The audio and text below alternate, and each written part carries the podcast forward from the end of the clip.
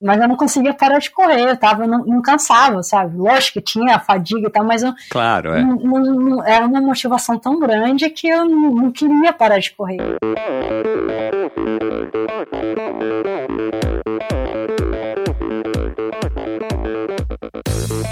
Pessoal, aqui quem fala é Renata Falzoni. Olá, e eu sou Tim Don. Eu sou Jaque Mourão. Olá, eu sou João Paulo Diniz. Eu sou Adriana Silva. Oi, eu sou Mauro Ribeiro. E, e esse, é o Endorfina Podcast. Podcast. Valeu, até mais.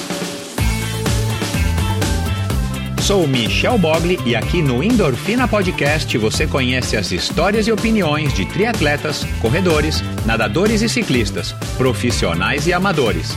Descubra quem são e o que pensam os seres humanos que vivem o esporte e são movidos à endorfina.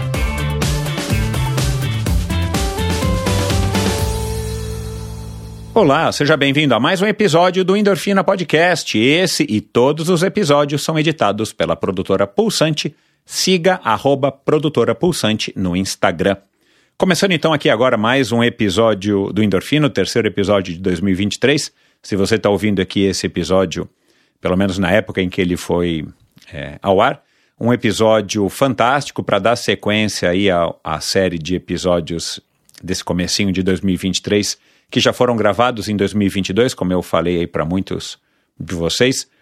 É um episódio que eu gravei com a Bruna no finalzinho ainda do ano e é uma história incrível. Se você não conhece a Bruna, vale a pena você ouvir, mesmo que você é, não esteja familiarizado com mountain bike ou não esteja familiarizado com os esportes de neve, porque a história da Bruna é uma história de perseverança, de resiliência, é uma história que merece ser contada e quero aqui então agradecer ao Adil, Adil Veloso. O Adil trabalha lá na Scott, que aliás é patrocinadora desse episódio. Muito obrigado aí também à Scott por, pela, por acreditar no, no meu trabalho. E foi o Adil que me recomendou, que me falou sobre a Bruna e, e, na hora ali, pelo que ele contou, já me chamou muito a atenção. E quando eu fui fazer uma pesquisa, realmente era uma história que merecia ser contada e ninguém melhor para contar essa história do que a Bruna. Então tá aqui esse episódio e nós falamos aqui, claro, como sempre, de diversos assuntos. Começamos aí pela infância da Bruna, que é de Caraguatatuba. Falamos sobre a história dela, a relação dela com a mãe. E ela tem uma história incrível que é praticamente uma história de novela ou de, de, um, de um grande dramalhão aí de cinema, de uma professora né, de infância dela, uma história, é, enfim, absurda, mas merece é, ser ouvida aí mais uma vez e, e vale a reflexão. Falamos aqui sobre a relação dela com o namorado Pascal, ela que mora na Holanda atualmente e, e, e tem esse cara e a família dele como uma segunda família para ela, já que ela está tão distante da, da família real dela aqui em, no Brasil. Falamos sobre medo, resiliência, falamos sobre sorte. É, ela é uma mulher aí de fato que quer abraçar o mundo, ela tem muitos sonhos, ela tem muita garra, muita força de vontade. A história dela é uma história é, incrível, ela tem uma, um, um drive e no final da, da conversa, enfim, mais outra mensagem, né, como deu a Lana no primeiro episódio aí do ano, mais uma mensagem incrível, essa mensagem que a Bruna passa aí ao final do episódio. Então, vamos lá para mais essa conversa. Muito obrigado pela sua audiência, muito obrigado se você é um novo apoiador do Endorfina, agora no começo do ano, algumas pessoas decidiram apoiar financeiramente o Endorfina, então sou muito grato a você. E lembrando, se você não conhece esse projeto, você contribui mensalmente com o valor que você puder a partir de 20 reais por mês, sem obrigação, sem compromisso, sem rabo preso. Basta você entrar lá no endorfinabr.com, que é o meu site, clica no botãozinho que tem ali acima à direita chamado Apoia-se, né, onde tem o logotipo dessa plataforma de financiamento coletivo. Você vai ser direcionado para essa plataforma e lá está explicando direitinho o que, que você, como é que você pode ajudar ao Endorfina, inclusive o que, que você pode receber em troca, como mais uma maneira de agradecer a quem é, acha que o Endorfina está contribuindo de alguma maneira com a sua vida, com a sua inspiração, com seus treinos, com seu deslocamento e pode né, contribuir com um pouquinho por mês. Então, muito obrigado. Entre lá em endorfinabr.com e lá no meu site você vai ser direcionado então à plataforma, à plataforma Apoia-se e não se esqueça de assinar o, a newsletter semanal, a newsletter do Endorfina. Toda sexta-feira eu envio um e-mail curtinho aí com algumas notícias e reflexões a respeito do convidado. que eu acho que podem servir de inspiração para o seu final de semana. E não se esqueça de agora mesmo ir lá no botãozinho de mais no seu agregador de podcasts para você seguir o Endorfina é, e assim você não deixa passar nenhum episódio. Claro, você ouve se o, o episódio, você acha que o episódio, o convidado tem uma história legal, mas dessa maneira você não perde um episódio, você não fica é, atrasado aí em saber quem são os convidados de endorfina. E como eu disse, esse ano está recheado e repleto de convidados excepcionais. Já já vou começar aqui a gravar mais alguns episódios que vão ao ar agora entre o mês de fevereiro e março, já que os demais já foram gravados aí no finalzinho do ano. E estou aqui com uma lista muito legal, uma lista incrível de convidados, vocês não perdem por esperar. Então vamos lá para mais um episódio do Endorfina. Afinal de contas, quem é que não gosta de uma boa história, não é? Minha convidada de hoje sempre gostou de esportes, participava de qualquer atividade que surgia num programa da prefeitura da sua cidade chamado Escola da Família. Por dois anos, ela também integrou o projeto Bombeiro Mirim. Seu sonho era tornar-se bombeira e foi nesse projeto que ela conheceu a pessoa que a fez se interessar pelo mountain bike. Sua melhor amiga e os pais praticavam a modalidade e ela se acostumou a ouvir as histórias dos treinos e competições. Quando de uma hora para outra o projeto dos bombeiros foi encerrado, ela decidiu comprar a bicicleta e dar uma chance ao esporte. Já nas primeiras competições obteve destaque e em pouco tempo estava entre as melhores juniores do Brasil, o que a levou até a seleção brasileira. Representou o país em competições internacionais, fez alguns pódios e participou da Copa do Mundo Júnior. Tudo ia muito bem até que foi diagnosticada com um problema cardíaco que a impediu de praticar exercícios de alta intensidade. A notícia caiu como uma bomba e, segundo ela, quebrou o seu ânimo além do que as palavras podem descrever. Sua única chance para voltar a ter uma vida esportivamente competitiva era uma complexa e cara cirurgia. Passado alguns meses, ela recebeu o convite da sua ex-treinadora e mentora, a veterana Jaqueline Mourão, para participar de uma clínica de roller ski Lá, as duas teriam a chance de conversar e tentar encontrar juntas uma forma de arrecadar apoio para viabilizar a cirurgia.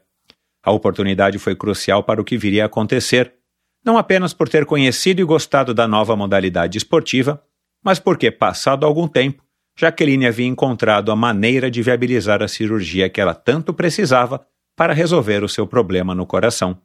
Em abril de 2013, dois anos após ter sido diagnosticada, ela passou com sucesso pelo procedimento que colocou uma peça de metal em seu coração.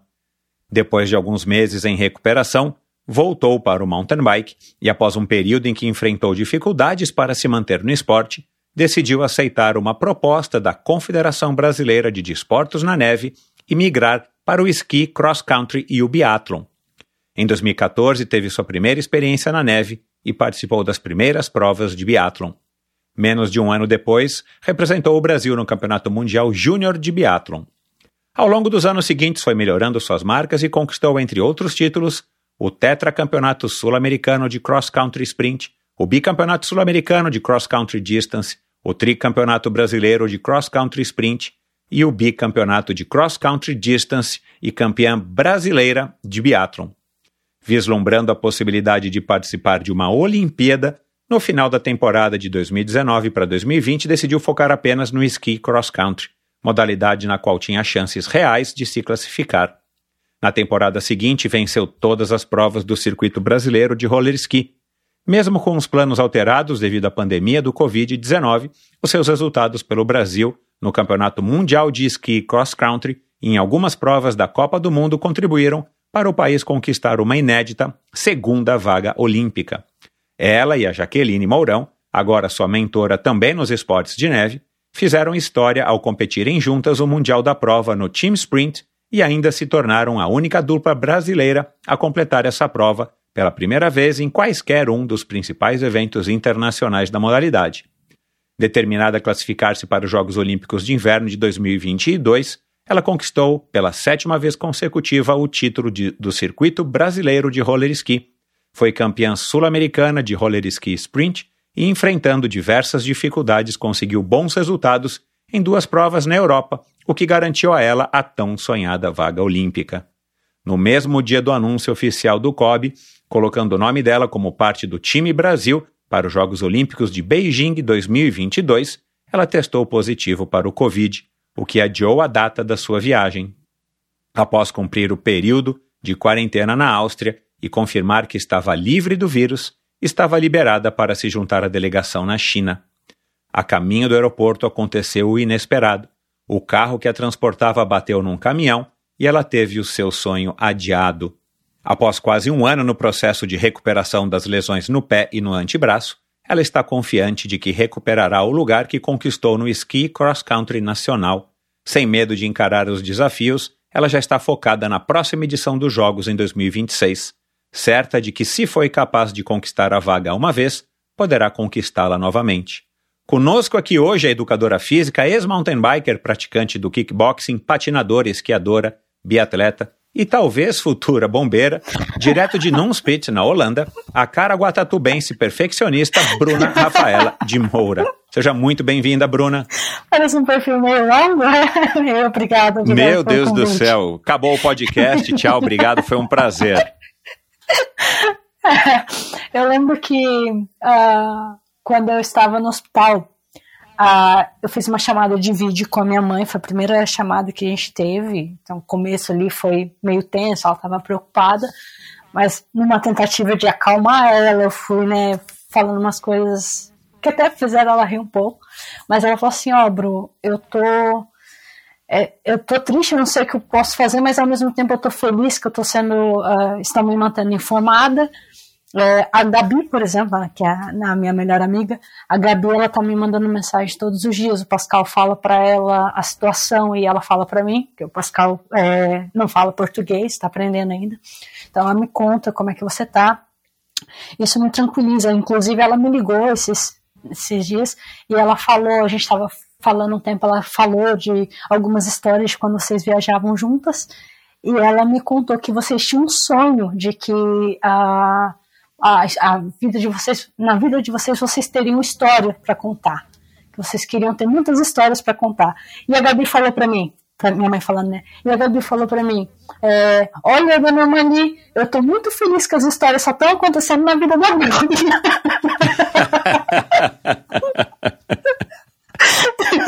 Mas, Bruna do céu, é muita história. E eu fiz aqui um resumo, hein? Eu fiz um resumo, pessoal. Não é a história inteira da vida da Bruna, obviamente. Mas, é, só para deixar aí o, o, o ouvinte é, no contexto, a gente já está há mais de uma hora conversando e a gente começou a gravar agora, né? É, então, assim, é, a, você tem história, e, e eu quero passar por alguns aspectos dessa sua história. Quero agradecer aqui ao Adil, da Scott, também patrocinadora desse episódio, uma parceria muito legal que, que o Jean é, topou fazer comigo no ano passado, né? Porque a gente está gravando esse episódio no finalzinho do ano, mas só vai ao ar agora no comecinho de janeiro. E, e, graças ao Adil eu tomei conhecimento da sua, enfim, sobre você e um pouquinho da sua história. E depois, quando eu fui me aprofundando e a gente foi conversando nas semanas que antecederam aqui essa nossa conversa, eu fui descobrindo é, toda essa história que é, acho que já dá para escrever um livro, dá para escrever, dá para fazer o roteiro de uma minissérie, né, na, na, na, na, no Netflix sobre essa tua história e tantos obstáculos que você, Bruna, está é, conseguindo enfrentar e pela, pelo que a gente conversou e por essa uma hora aqui já de conversa antes de começar a gravar, você ainda se mantém otimista e, e crente, acreditando que esse é o caminho. Claro, senão você não estaria aqui, né? Você, não, você é uma mulher esclarecida, você não tem essa única opção.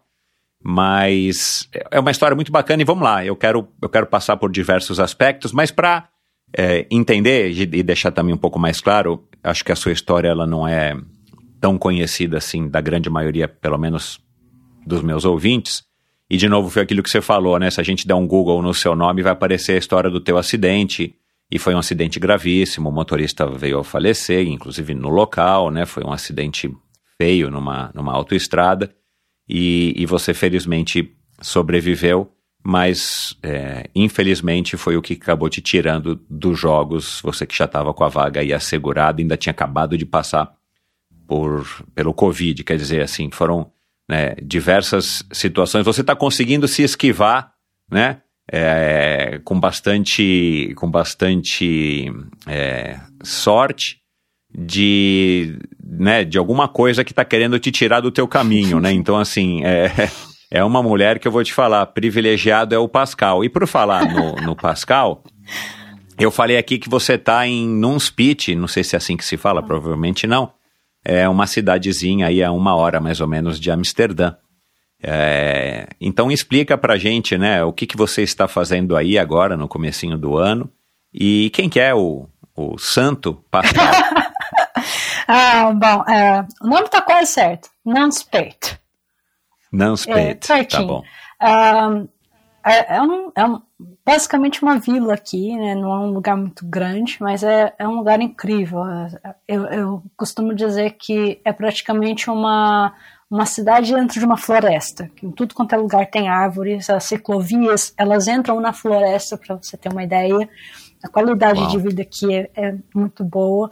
E para os treinos de roller ski é excelente, né? Que eu consigo fazer meus treinos ali dentro da natureza, o que eu acho o máximo. É, o Santo Pascal, é, coitado, ele, ele é. A gente está junto já há quase cinco anos, é, daqui a duas semanas, completo cinco anos.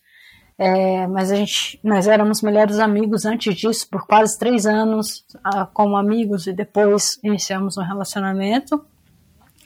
É, no ano passado, em novembro do ano passado, eu consegui o visto para vir morar para cá.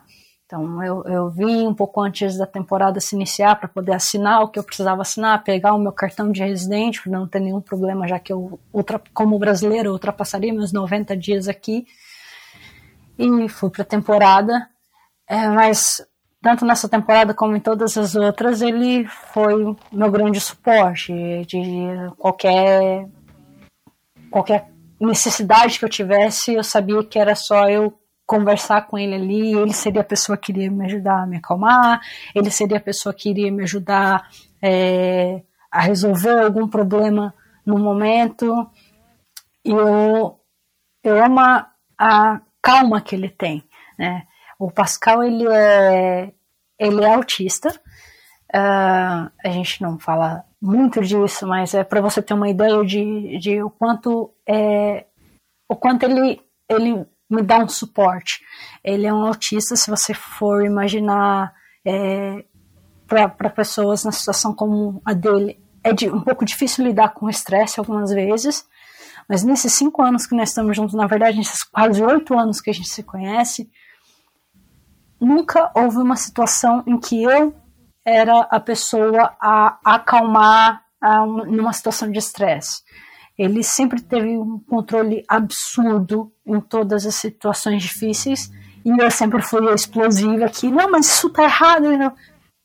Calma, é, a gente vai conseguir resolver. E aí me colocar no meu lugar também, de, de me ajudar a ver coisas de formas é, diferentes. Então, ele não é que ele faz a minha cabeça, mas ele, ele me ajuda a a ver o que eu não vejo, me ajuda a entender o que eu não entendo, e isso me tranquiliza bastante, isso me, me ajuda a colocar as coisas no lugar. É, e fora também, claro, a parte de, de suporte na minha carreira esportiva, né? Ele, é, agora eu tô voltando a treinar, e hoje mesmo ele já estava ali como parte do meu treino, eu precisava é, coletar sangue para fazer teste de lactato é, no uhum. treino de bike hoje. E tava um frio absurdo lá fora, mas ele tava lá fora com um aparelhinho esperando eu fazer a volta que eu precisava fazer para estar tá ali me ajudando, assim como vai fazer na semana que vem também. É, sempre que eu preciso de qualquer coisa relacionada aos treinos é com ele. É, ele eu tenho ele para tudo na minha vida, sabe? É uma pessoa incrível. É, como você disse mesmo, é, pode parecer exagero, mas para mim é como um Santo Pascal. Pois é, então. É, acertei então aqui na minha brincadeira, é. né? Porque pelo pouco que você falou dele, pelos posts que você faz no teu Instagram, e eu não sabia que era tanto tempo que vocês estavam juntos, mas só por esses últimos anos ele ter, é, enfim, ter se mantido do teu lado e ter te dado todo esse suporte para você estar assim nesse astral psicológico hoje, eu acho que eu supus, né, que esse era um cara mesmo muito bacana, muito parceiro. E é isso, eu acho, né? É, não conheço vocês, não conheço o relacionamento de vocês, mas eu acho que o relacionamento ele, ele dá muito certo quando ele tem essa troca, né? Então, o fato de dele ser um autista e você também compreender isso e você de alguma maneira não não estressá-lo, mas ele também conseguir se sentir útil nesse sentido de, de te acalmar e você sendo uma brasileira, né, uma, um sangue mais quente do que um europeu, né, eu imagino que ele, ele, ele é um padrão europeu, né, tô supondo aqui também, né, um estigma que os europeus têm, mas é, eu, eu acho que é isso que talvez esteja fazendo com que essa parceria seja uma parceria de sucesso e que você com certeza deve levar muita coisa para ele e, e, e, a volta vem é, é, nesse nível de te deixar assim Agora, bacana, parabéns, porque não é todo mundo que tem esse privilégio, né? É, não só de, de escapar tantas mazelas como você já escapou da sua vida, mas de ter então um parceiro como o, o Pascal à, à sua altura. Agora, é, foi ele quem introduziu essa questão de ficar montando quebra-cabeças no relacionamento aí de vocês, ou é uma coisa que você que levou para ele, ou foi uma coisa que os dois já tinham? Como é que é essa história do quebra-cabeça que eu te perguntei, né? Alguma curiosidade, alguma coisa sua? Você falou que vocês adoram montar quebra-cabeças. E é uma coisa que eu também adoro, embora hoje em dia não monte mais tanto. Tenho uma filhinha pequenininha com, com a qual eu monto, com a minha mais velha eu já montei, né? Mas eu não sei se eu cheguei a montar um quebra-cabeça de 9 mil peças, como você disse que tem aí na sua casa, né? Como é que é essa história do quebra-cabeça, Bruna? Na verdade, é uma coisa mais cultural aqui na Holanda. Eles, eles têm esse negócio, uhum. é, meio que uma obsessão por quebra-cabeça, né? É difícil você ir numa casa que, que uh, os donos ali não tem pelo menos uns cinco quebra-cabeças de, no mínimo, mil peças. É, e quando eu vim para cá a primeira vez, eles, é, eles me deram um de 500 peças, peças e eu achei o máximo. E eu montei muito rápido. Nossa, ela gosta disso. Aí já vieram com de mil peças. E aí o Pascal até viu que eu ficava muito focada, muito focada mesmo, queria terminar o quanto antes, ver tudo ali, tanto que ele falasse, parece uma criança brincando com isso, mas num sentido, num bom sentido. E aí todas as vezes que ele sentia que eu tava me estressando um pouco, muito preocupado com alguma coisa, eu ganhava um quebra-cabeça e já, já tem, legal, já tem em casa mais de 20, mais de 20 quebra-cabeças de mais de mil peças, alguns de 2 mil, alguns de 3 mil peças.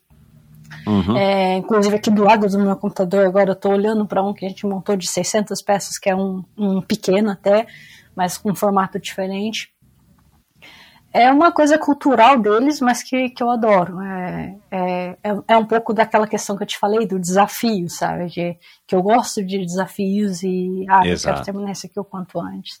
Tanto que na segunda-feira, agora, eu começo com um tratamento é, com a psicóloga aqui em, em, na Holanda.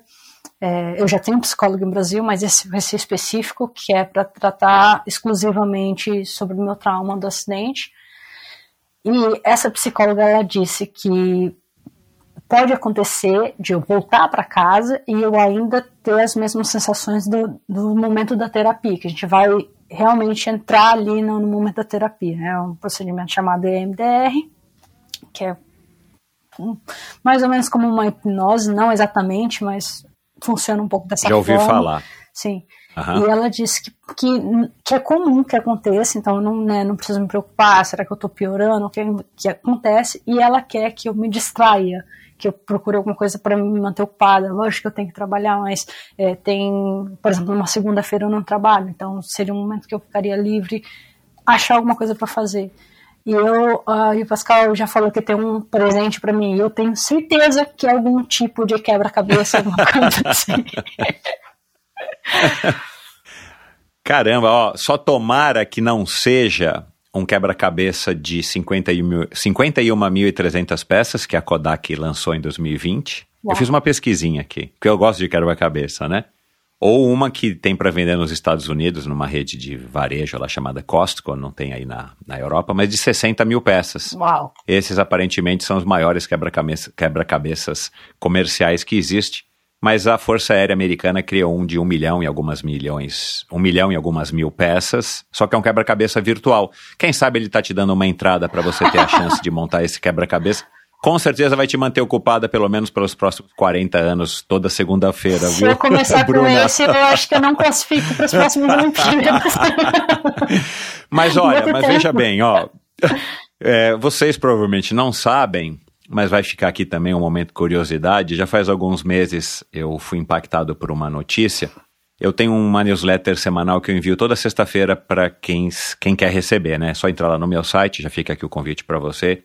Pascal ainda não entende português e eu não, eu não sei escrever em, em holandês, mas é, o ouvinte já mais antenado sabe e assina essa newsletter semanal. Toda sexta-feira eu envio um e-mail para os meus ouvintes, bem curtinho, com alguns assuntos, algumas curiosidades, como essa, por exemplo, que eu descobri faz alguns meses, do Campeonato Mundial de Montar Quebra-Cabeças. Ó. Que esse ano foi, esse ano de 2022 foi na Espanha, bem no começo do ano, e tinham vários brasileiros participando, e aí tem categoria de equipe, tem categoria individual, e a história é montar quebra-cabeça mais rápido, seja em equipe ou individualmente. Eu só não me lembro agora qual é a quantidade de peças do quebra-cabeça, ou se, te- se você pode escolher né, uma categoria né, de mil, mil quinhentas, duas mil peças.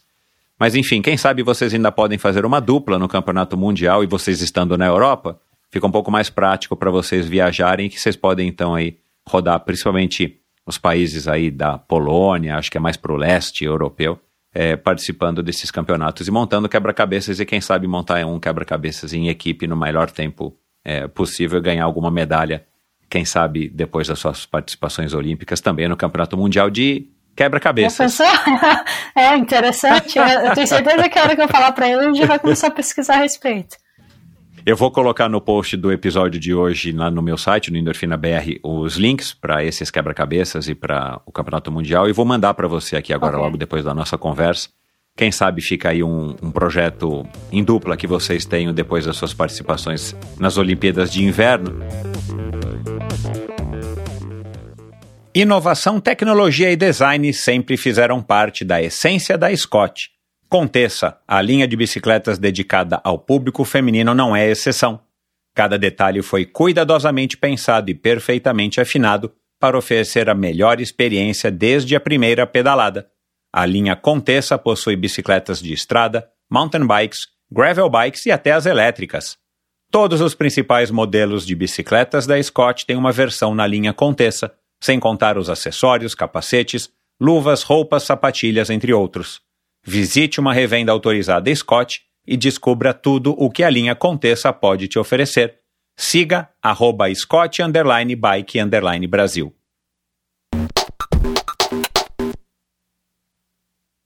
Mas bom, vamos começar a nossa conversa aqui, né? Tirando aí a brincadeira de lado.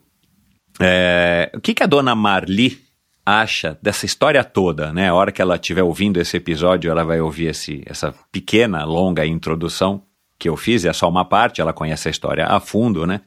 Mas às vezes a hora que você ouve, assim, né, um apanhado geral, é, você processa de uma maneira diferente. Como é que você acha que a dona Marli processa toda essa tua história da, da pequena Bruninha que nasceu lá em Caraguatatuba, né, e que está hoje aí em Nanspet, e, e passou por tudo isso e vai passar por muito mais coisas é, muito boas, né? O que, que você acha que ela, ela vai estar dizendo agora nesse momento, depois ela está ouvindo essa introdução aqui do, do, nosso, do nosso papo? Eu acho que é, a minha mãe, ela, ela sempre, sempre dizia: você quer abraçar o mundo com seus braços, você quer fazer tudo. E ela, ela tinha razão, eu queria mesmo fazer tudo. Tanto que na época da, da que eu decidi fazer mountain bike, ela, ela, ela foi contra, mas não porque ela não, não, não queria me deixar tentar uma coisa diferente, não é isso, porque minha mãe, ela sempre me, me, me apoiou para todas as minhas decisões, assim, mãe, eu quero tentar isso, mãe, eu quero tentar aquilo, ela né, sempre incentivou, vai. Mas para o mountain bike, ela, ela se segurou um pouco, tanto que me levou dois meses para convencer ela, deixar eu tentar, e aí sim eu comecei a trabalhar no quiosque para juntar o dinheiro e comprar a bike, só quando ela falou, não, tudo bem, você quer fazer? Vai. É, porque ela tinha medo, ela falava, mas não, agora é uma coisa mais arriscada, os outros esportes que você fez até agora não tinha tanto risco, mas isso, esse tem, tem risco, eu não, eu não, não, vou, não dá para eu deixar você fazer, e ela tinha muito medo, não, mãe, não vai acontecer nada, eu vou usar capacete. Você tinha quantos anos, Bruna? Eu tinha quase 16. Aham. Eu vou usar capacete, bem. Não, não interessa, você vai cair, você vai se machucar, e eu não quero ver você machucado, isso vai me machucar também, aquela preocupação toda e tal. Até que um dia, mãe, deixa, eu- deixa eu tentar, por favor, eu quero muito. Tá bom, se você realmente quer fazer isso, mas você sabe que a gente, a gente não tem condições de te ajudar, né? Você sabe? E a gente morava numa casa que era ali praticamente um cômodo só, sabe? A cozinha ali era juntinho com o quarto e era isso. Eu, ela e o meu irmão mais novo. Teve uma época que a gente morou com outro, um outro irmão meu morou com a gente também, mas era geralmente nós quatro. Que é o Jefferson. O Jefferson, isso. E ela. Ela, tá bom, você, mas você sabe que a gente não tem condições, é, a bike é uma, uma bike cara, não tem como a gente te ajudar. Não, mãe, se você deixar eu fazer, eu vou atrás, eu vou conseguir o que eu preciso conseguir, mas só, eu, só se você deixa eu, deixa eu tentar. Tá bom, você vai. Aí no dia seguinte eu fui no quiosque, pedi uma, uma vaga lá com um garçonete, consegui. E aí. Quiosque desses de- da beira de praia isso, ali, da na, beira de praia, isso. na Martinha, Martim de Sá. Isso. Aí consegui é, o dinheiro que eu precisava, comecei no mountain bike e deu certo, ganhei a primeira prova, ganhei a segunda prova. Peraí, o que tá acontecendo aqui?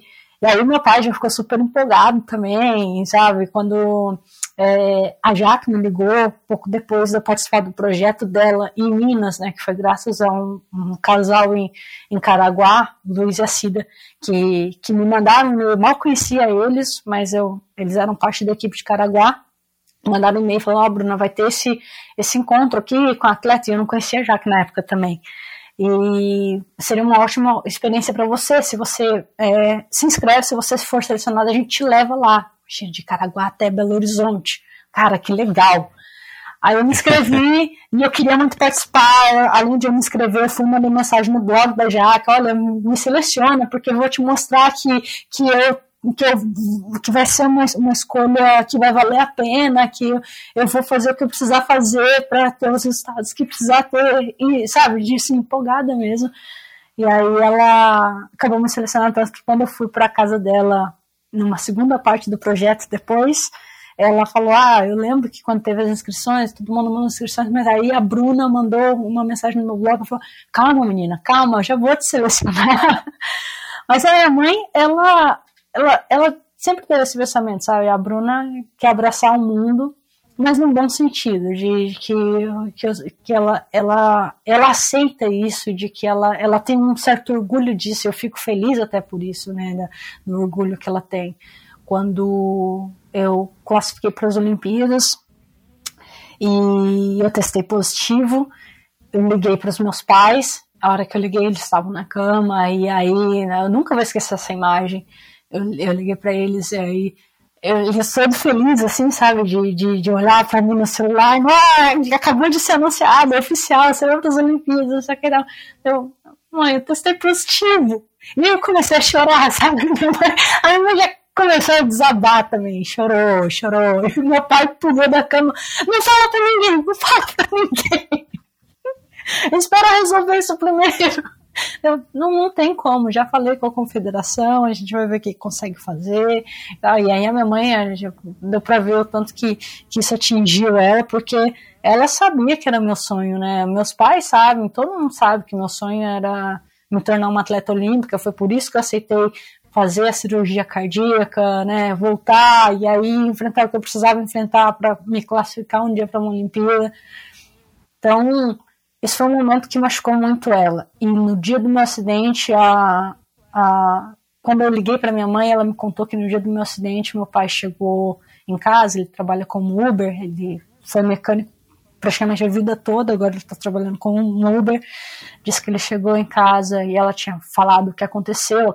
Camila da CBDN ligou para ela, contando do meu acidente, tentando acalmar ela. E aí meu pai falou para ela que ele que ele estava mesmo preocupado comigo, porque ele não, tinha, não sabia de nada que tinha acontecido, mas ele, ele não conseguia parar de pensar em mim. E ele voltou de madrugada no dia do meu acidente, foi praticamente o mesmo horário que aconteceu o meu acidente, considerando as cinco horas de diferença que a gente tinha na época. Uhum. É, quatro. E aí ele, ela falou que ele, né, que ele ficou, é, que ele falou isso, que ele não conseguia parar de pensar em mim e tal, e, e assim, com, com o que aconteceu, o acidente, eu eu ter perdido ali a minha chance depois de tudo, depois de né, todos esses anos lutando pela vaga, depois de, de, de ter enfrentado tudo que eu precisei enfrentar para chegar ali, é, não só me desmoronou, desmoronou eles também, sabe? A minha família ela não tem condições financeiras é. de me ajudar, eles nunca tiveram essa condição, mas, é, mas eu sei que eles têm, que eu tenho o suporte deles, sabe? Isso para mim conta muito. De, tá, você não pode fazer nada por mim, mas aqui você faz, aqui você faz, sabe? Na mente, no Exato. coração, você tá ali é, demonstrando o seu orgulho, eu já fico feliz com isso. Então, eu sei que eu posso contar com eles e que é, cada conquista deixa eles felizes também.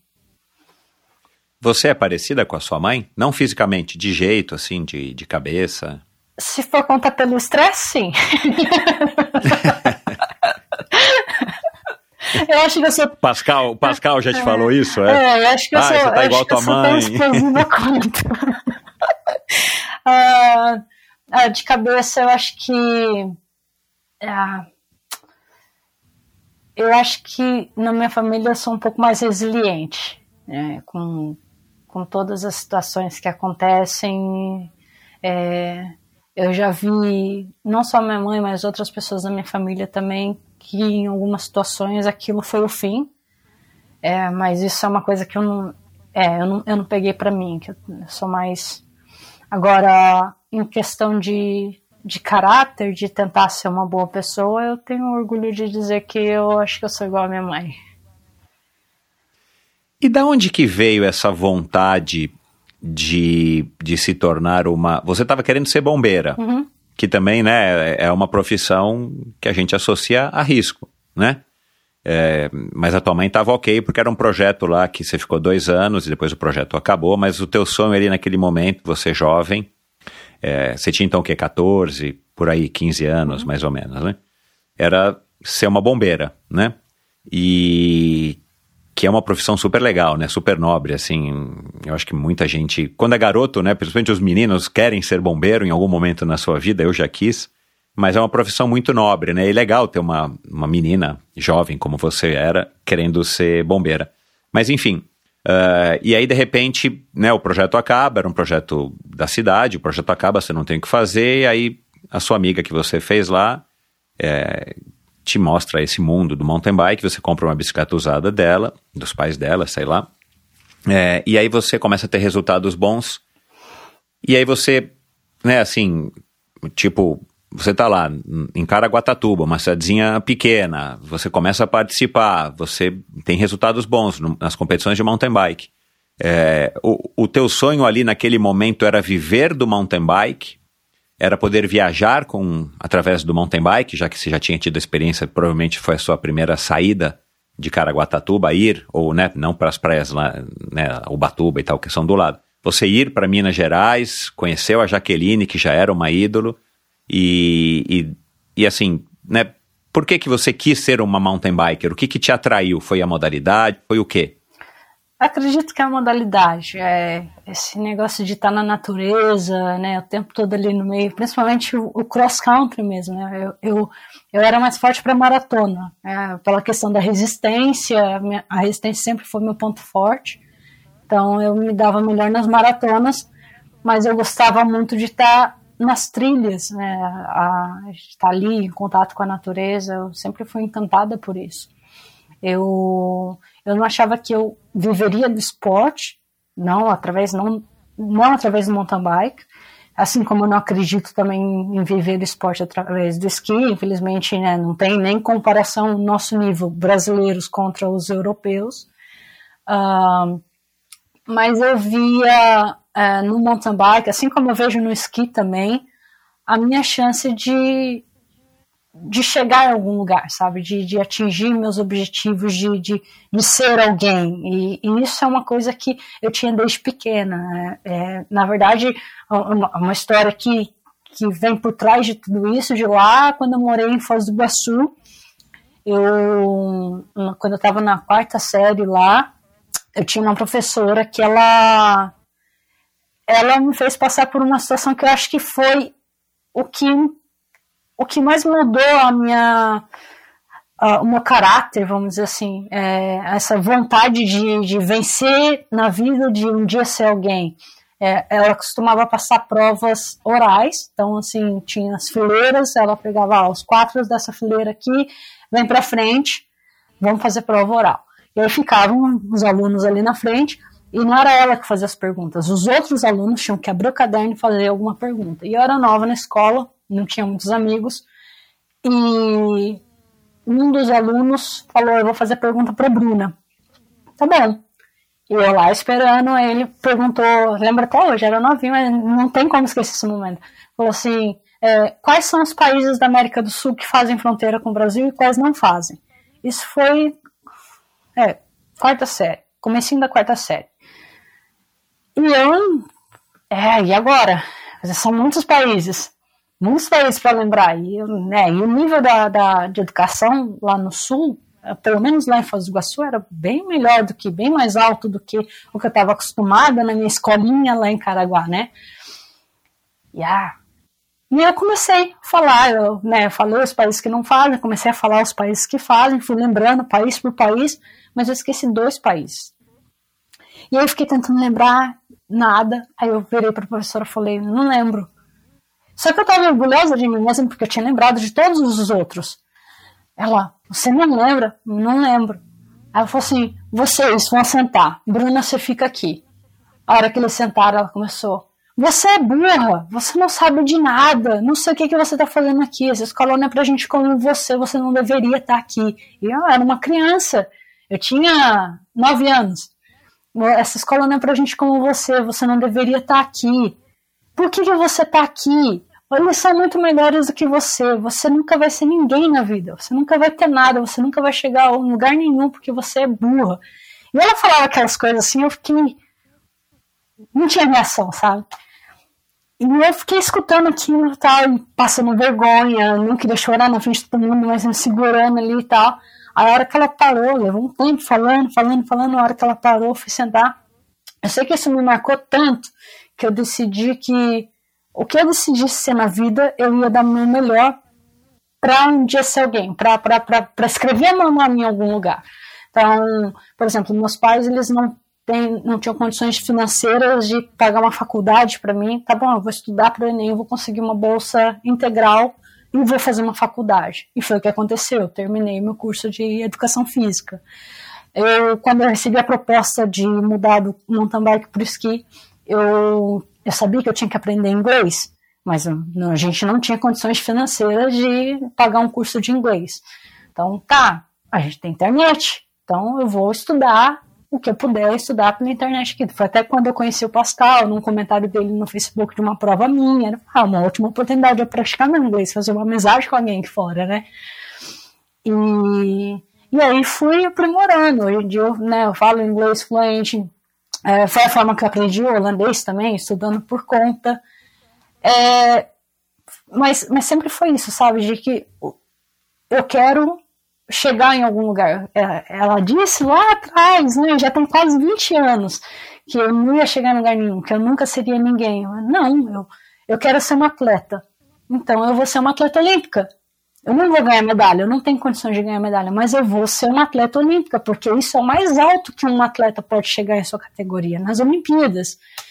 E aí, com o mountain bike, eu vi essa oportunidade, principalmente porque tinha o Rio 2016, seria uma vaga garantida para o Brasil, então né, seria até um pouco mais fácil de conseguir é, a vaga, porque eu teria que disputar internamente.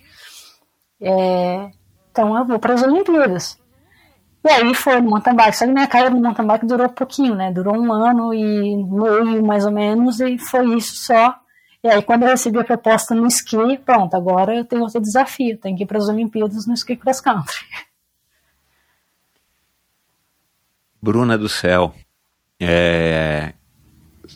você não, não sabe nem onde é que anda essa professora, você lembra o nome dela e tal? Será que ela soube da sua história, que você se classificou para os jogos e tal? Eu acho que ela nem lembra de mim, tá? Desde... porque eu era aquela aluna. E você teve que canto. voltar semana atrás de semana, né? Aula atrás de aula para ter aula com essa professora, coitada, meu. É.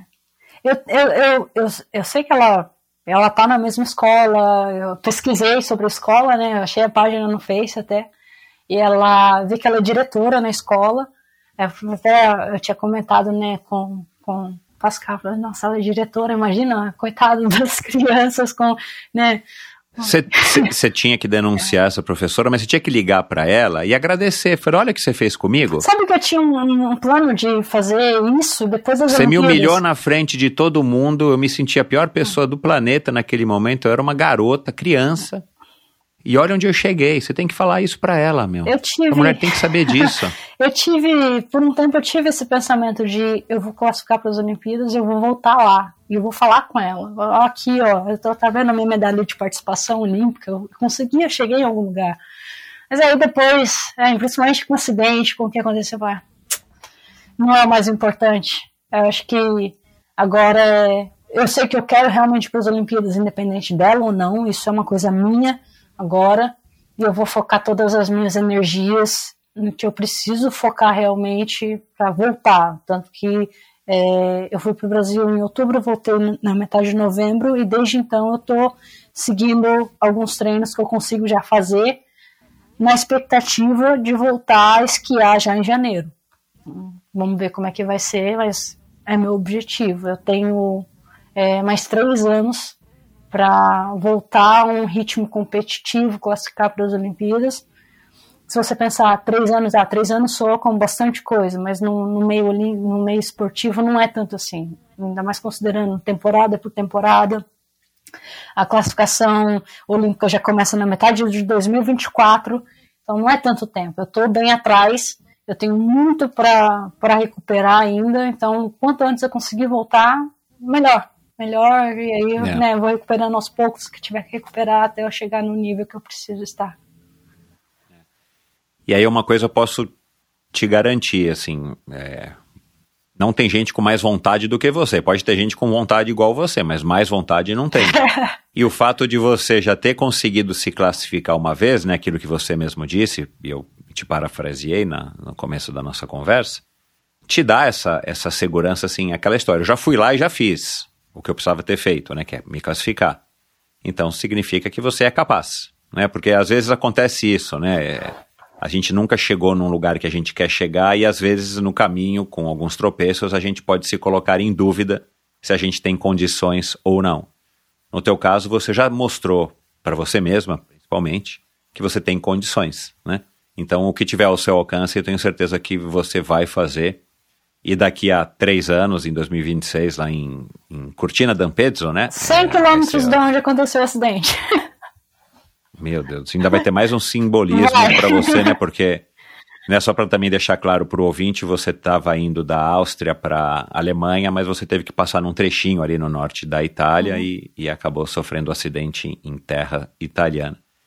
É, bom, a hora que você tomou a notícia, né, você ia bem, você fez a clínica lá na, no, no, projeto social da Jaqueline e tudo mais, e de repente você tá, né, garota, adolescente, sonhando, e você recebe uma notícia, cara, que não é fácil para ninguém, é, muito menos para quem é jovem, porque a gente não espera que isso aconteça com quem é jovem, né, desse teu... É, ligação interatrial, né? Comunicação é, interatrial. Comunicação, comunicação interatrial né? Basicamente o sangue se misturava, né? O venoso e o arterial se misturavam dentro do teu coração e claro, isso não, não deve ser nada legal para quem faz esporte principalmente.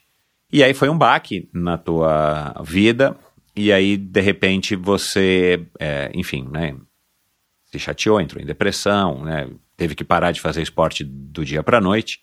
E de repente, nesse convite da Jaqueline é, para participar de uma clínica de roller ski, nada a ver, né? Assim, você está querendo pedalar e não patinar. Mas você sabia já, claro, do histórico da Jaqueline, né? Porque essa altura ela já tinha, né? Você já tinha conhecido ela, você já sabia do histórico dela nas duas Olimpíadas, nas duas modalidades que ela conseguiu e consegue até hoje gerenciar é, de uma maneira muito, muito bacana. É, você foi para a clínica de roller ski em São Carlos para conversar com a Jaque? Ou você também tinha alguma curiosidade de falar assim, bom, deixa eu tentar patinar, porque até então você nunca tinha patinado, ou você já tinha pegado uma fase de patins lá no, calça, no calçadão de Caraguá? Não, eu tive uma experiência só no patins, que foi inclusive na casa da Jaque, no Canadá, quando, Ah, tá. quando eu fui para participar né, de uma fase do projeto MTB. É, Uhum. Mas não foi uma experiência muito boa, eu caí, né, então é, eu não tenho futuro, não tenho futuro nisso. mas patins, não roller ski, isso, é, essa ida para São Carlos é, me proporcionaria uma primeira vez é, experimentando roller ski. Eu tinha, tinha Então, mas, curiosidade. mas você quis, você, você tinha curiosidade. Tinha, tinha curiosidade, mas é, o que me motivou bastante também para lá foi que a, a Gabi Neres, que é uma, né, uma, uma, uma atleta na equipe também, desculpa, ela, era, ela é minha melhor amiga, inclusive, ela, eu vi na página da CBDN que ela também estaria lá, que na época ela já era parte da equipe. Eu, caramba, que legal, eu vou conhecer, eu, eu vou, vou poder ver a Gabi de novo. E a Gabi, coincidentemente, eu tinha conhecido ela no projeto da Jaque, no MTV. A Jaque fez esse projeto em 2010, e aí levou a Gabi, mesmo a Gabi sendo do Patins, levou a Gabi para poder participar, para conhecer o mountain bike e tal. A Gabi não tinha interesse de fazer mountain bike, mas mesmo assim, é legal, que bacana. Foi para esse projeto da Jaque, e ah, a gente estava hospedado numa pousada lá em Belo Horizonte, e ficavam três meninas pro quarto, e eu dividi o quarto com a Gabi, então foi aí que a gente acabou se conhecendo.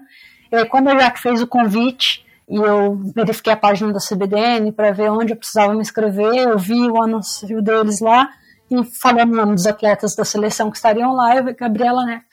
Nossa, que legal, que bacana, eu quero, eu quero ir, eu quero ir.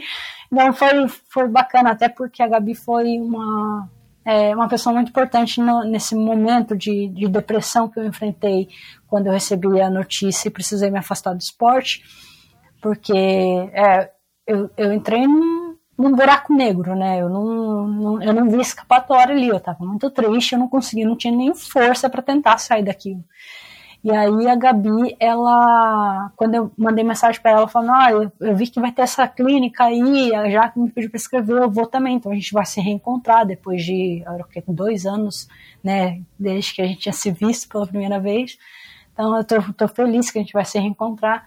E a gente começou a conversar um pouco, e a Gabi foi a pessoa que, que falou de Deus para mim, foi a pessoa que me fez ah, ter fé, me fez entender. Não que eu nunca tivesse acreditado ou algo do tipo, mas eu era, assim, eu acreditava que tinha algo, mas eu não, não tinha uma fé que me daria forças para implementar alguma coisa.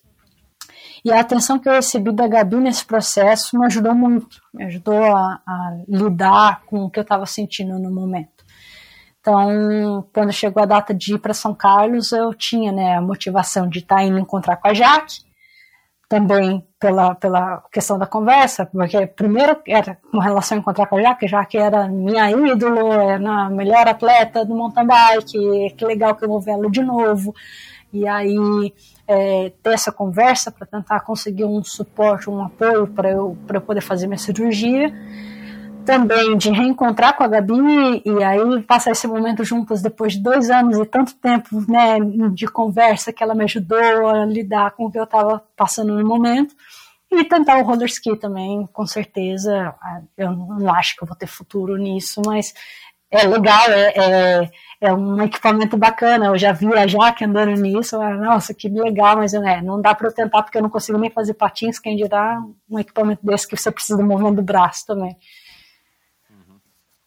Aonde que você, em que momento da tua vida que você estava quando apareceu esse convite? Você já estava fazendo educação física ou você ainda estava, você tinha o quê, 17 anos? É, 18? acho que 17, se eu não me engano. Eu Uhum. é, estava num momento que, eu, sinceramente, eu não estava fazendo nada. Eu não tinha começado ainda a faculdade de educação física. Eu, na verdade, foi é, por causa desse momento que eu decidi dar início à faculdade, porque eu sabia que eu precisava me ocupar de alguma coisa. Que da forma que, que estava, eu só estava me afundando mais e mais, eu precisava ter algum foco, e eu sabia que é, uma faculdade seria importante.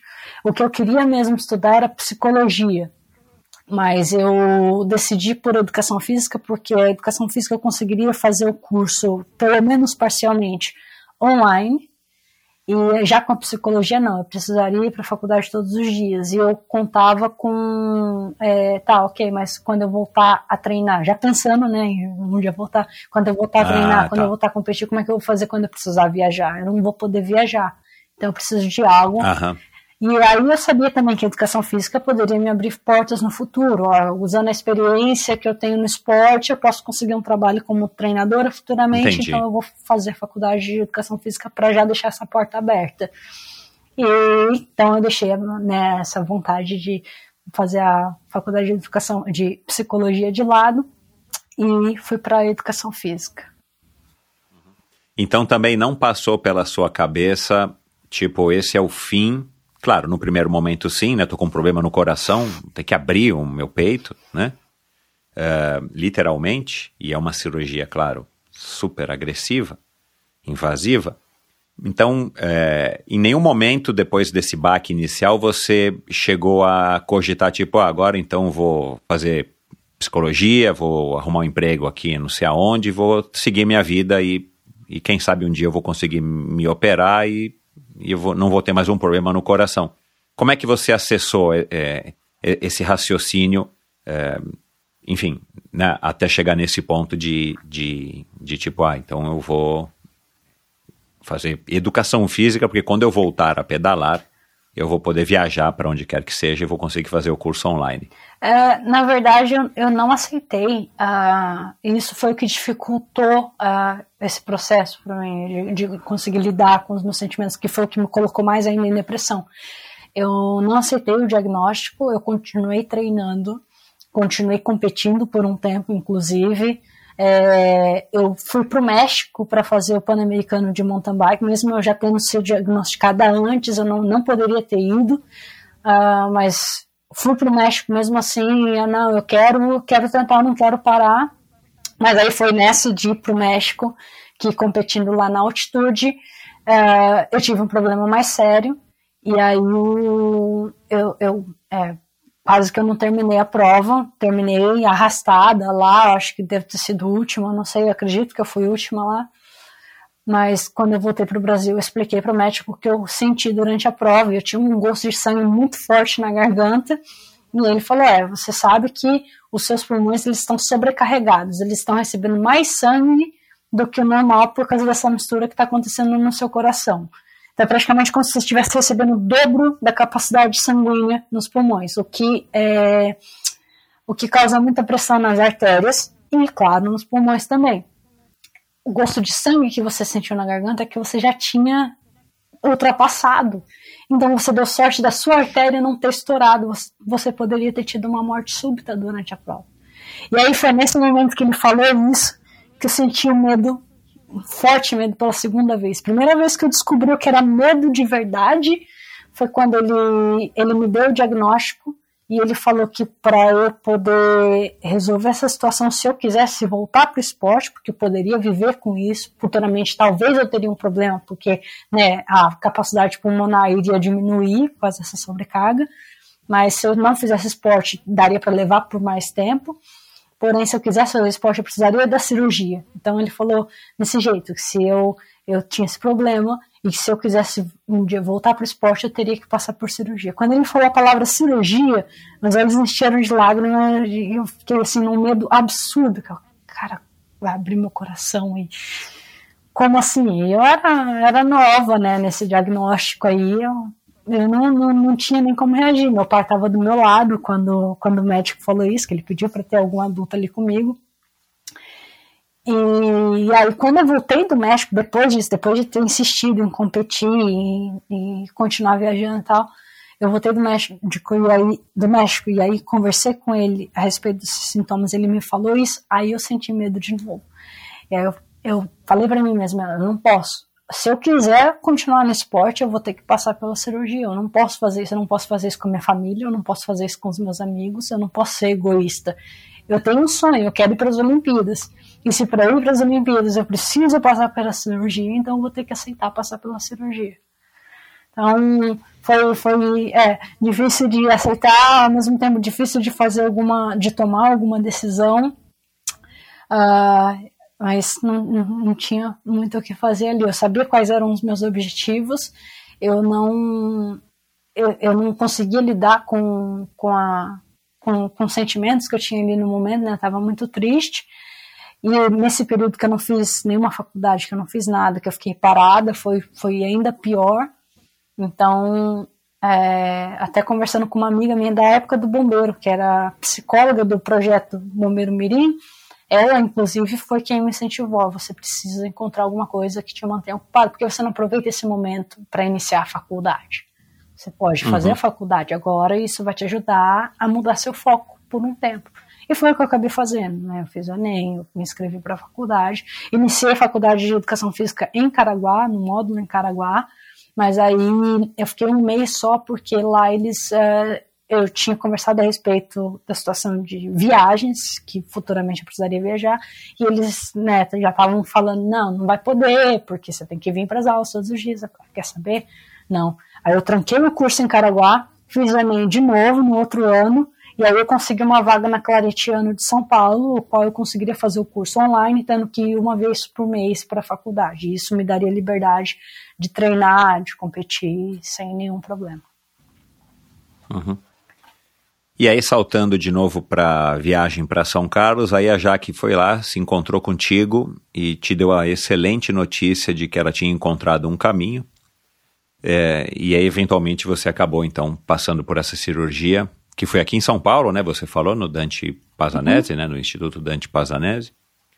E, e aí, em três meses, você, né? Você tinha um prognóstico que demoraria muito mais, mas em três meses você teve alta porque você acabou se recuperando muito mais rápido do que é, o previsto.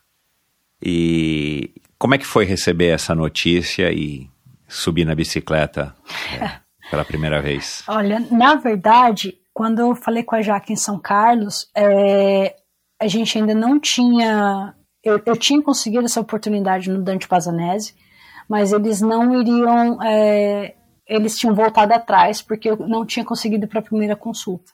Que eu não tive condições de, de Caraguá para São Paulo, ah, não tinha ah, ninguém para me levar, eu não viajava sozinha, e eu tinha pedido um carro na prefeitura, chegou no dia, eu não consegui. Então a gente perdeu essa oportunidade. Aí foi quando a Jaque falou da gente encontrar em São Carlos. Nós nos encontramos em São Carlos, conversamos para tentar conseguir um apoio com eles de novo. E aí o que, que a Jaque fez? Saindo de São Carlos, ela foi para São Paulo.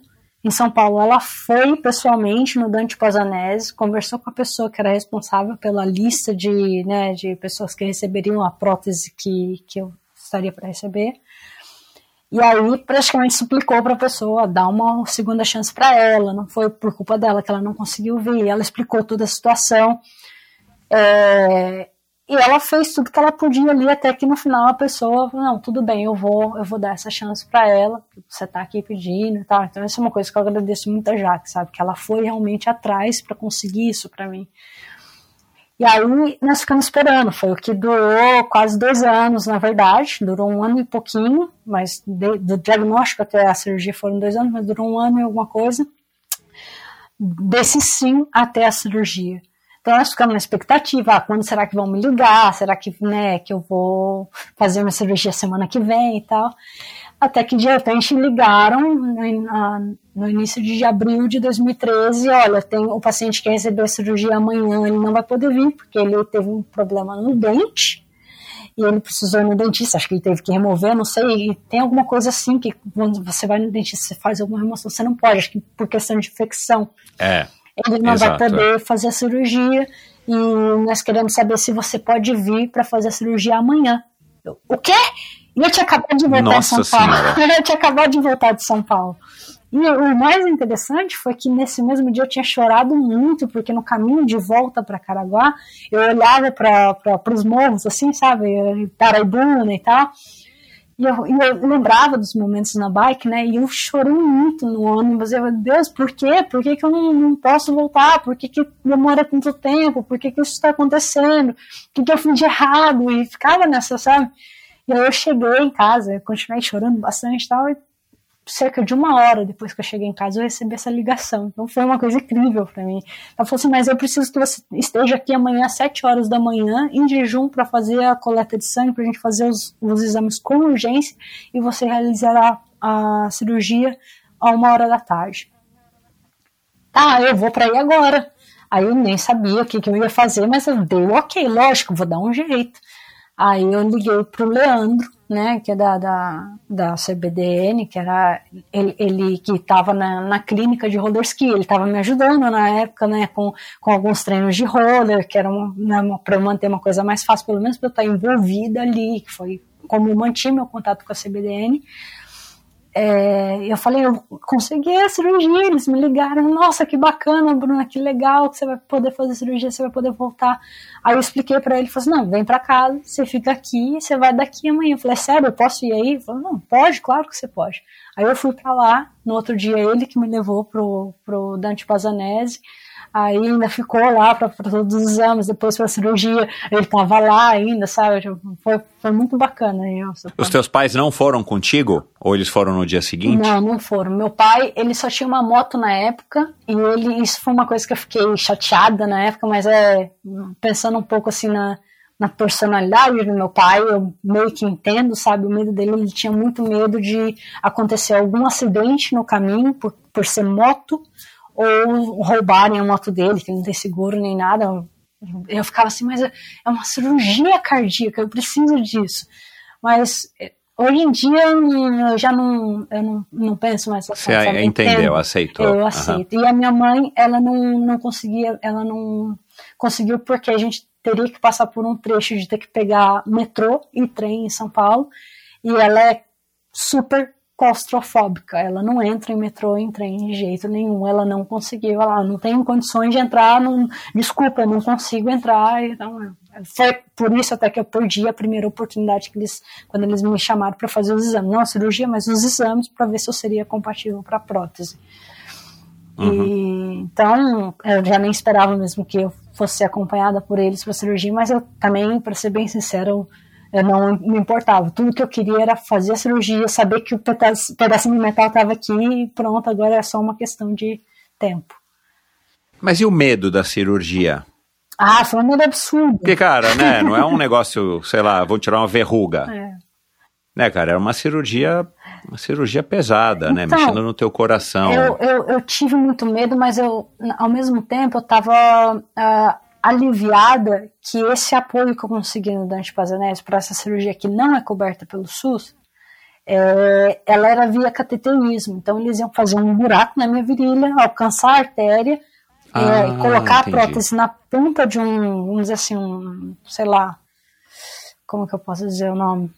Como se fosse um fiozinho assim, colocar na ponta e levar até o coração. É, isso é um cateterismo, é. isso, é um cateterismo, Sim. exato, é, entendi. Aí, ah, é... desculpa, eu achei que fosse não, uma cirurgia de abrir o peito. Eu ia ter que fazer essa, só que aí a Jaque Ah, conseguiu... se fosse pelo SUS. É, se fosse pelo entendi, SUS, porque o SUS só cobre peito aberto. Isso. Aham. Ah, por isso que eu me confundi, é, tá. Não. Bom, menos mal, né? Sim. Então não é é ruim, mas não é Sim. horrível. Não, não. Eu, eu fiquei com muito medo porque, ah, tá mexendo no coração. Se eles fazem alguma coisa errada ali, né?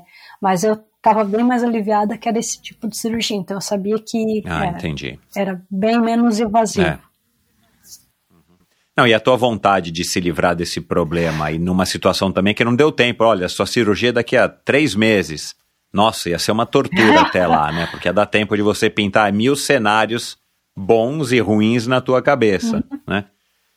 É, bom, mas aí quando foi que, você, que o médico, você voltou lá, provavelmente você voltou aqui para São Paulo, foi no Dante Pazanese e o médico te deu alta, olha, pronto, meu, você se recuperou super rápido, a pecinha tá lá, firme e forte, vai embora, vai tocar a tua vida. E aí? Quando eu voltei para São você Paulo... Voltou, você fazer... voltou pedalando? você voltou pedalando, Eu é? voltei para São Paulo para fazer esse exame, e aí, para ter esse retorno, e aí eu fiquei hospedada de novo na casa do Leandro. Nessa época, sempre que eu ia para lá, ficava na casa dele. E aí, é, ele, a Flavinha ia treinar no Pinheiros, né? Eles me ajudaram muito, sabe, nesse momento, assim, de. de é, com, é, que Flávia é essa? Flávia Fernandes, do triatlo. Ela. Que não compete não mais compete hoje. mais, isso, isso. Ah, não acredito, cara. Eu nunca mais vi ela no clube. É, não, ela não compete mais, mas desde que ela teve a Manu, né, a primeira filha dela, É. ela parou de Ah. mais tarde, ainda nos treinos que eu ia lá perto da casa dela e tal. Ela é casada com o Casada Leandro. com o Leandro, isso. Ai, caramba, a gente, a gente tava tão próximo, eu, e- eu e você, porque eu nadava no, nado, né, no clube até hoje, nadava com ela ali, mas depois ela sumiu, eu soube que ela engravidou, não éramos amigos, mas... É, ela, Ah, caraca, cara, que coincidência. É. Tá, É, eu fiz a, a- esse retorno, aí o médico falou, não, você pode voltar, tanto que antes disso ele pediu para usar um aparelhinho para verificar se eu estava com arritmia, alguma coisa, não usei por 24 horas, tal, voltei lá, não, tá tudo certo. Falei, ó, tá tudo fechado, não tem mais, a- agora já tá seguro, sua prótese não vai sair, já cresceu pele em volta, nos dois lados, não vai mais sair. que era basicamente para é fechar lá, uma é. das cavidades para não misturar o Isso. sangue. E aí falou, você pode voltar, você não tem mais nenhuma restrição. Sério? É sério. Tá bom. Voltei, fui pra casa, pra casa do, do Leandro, da Flavinha. Aí cheguei lá, ele, o Leandro tinha acabado de chegar do, do Pinheiros. Eu falei, e aí? Tô liberada! Não vou ser sério, não, vou ser sério.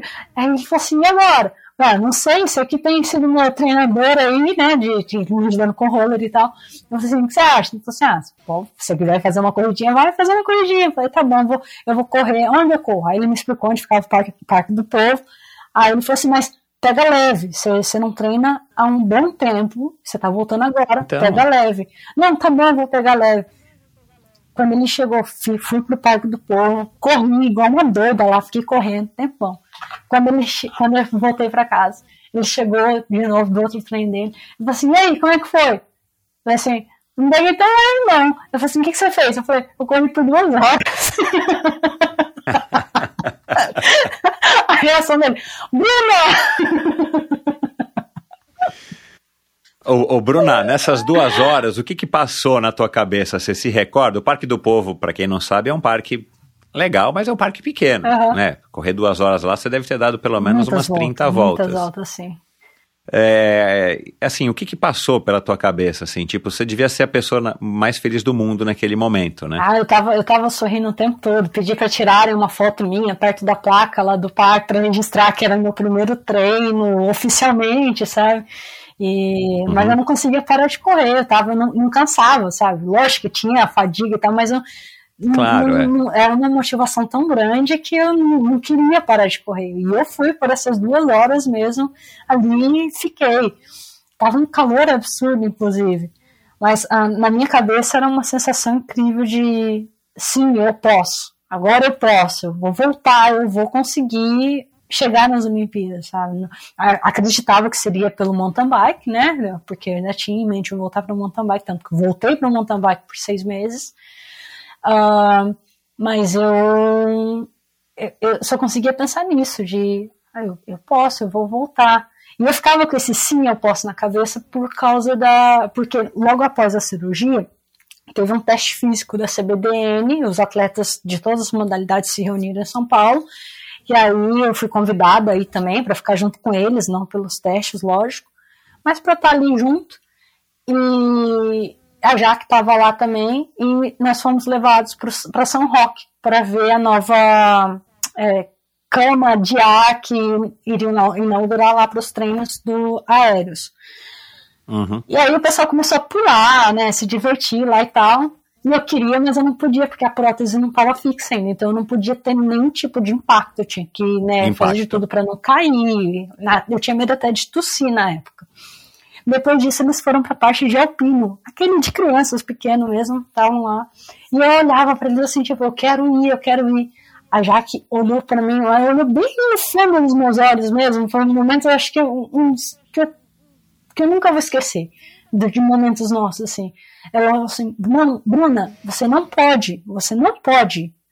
E eu queria chorar, porque, cara, eu quero fazer isso, eu quero fazer isso. Ela falou assim, você não pode, mas guarda todos esses nãos, guarda todos esses nãos, porque um dia você dizer, sim, eu posso, e aí você vai, você vai conseguir o que você almeja.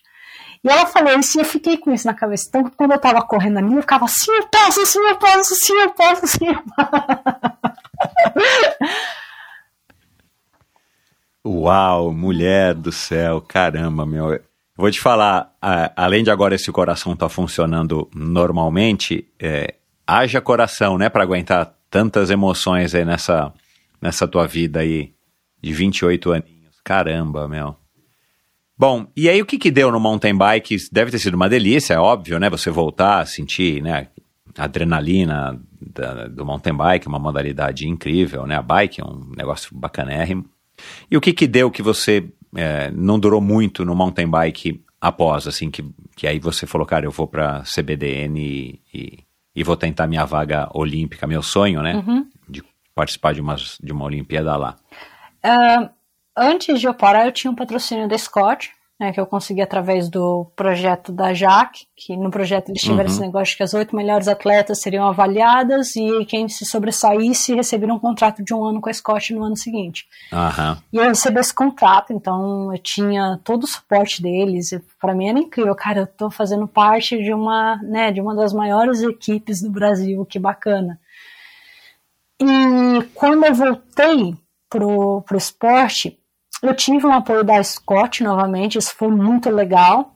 Eles me proporcionaram a bike para treinar, mandaram o quadro para poder montar é, uma, uma bike melhor de competição.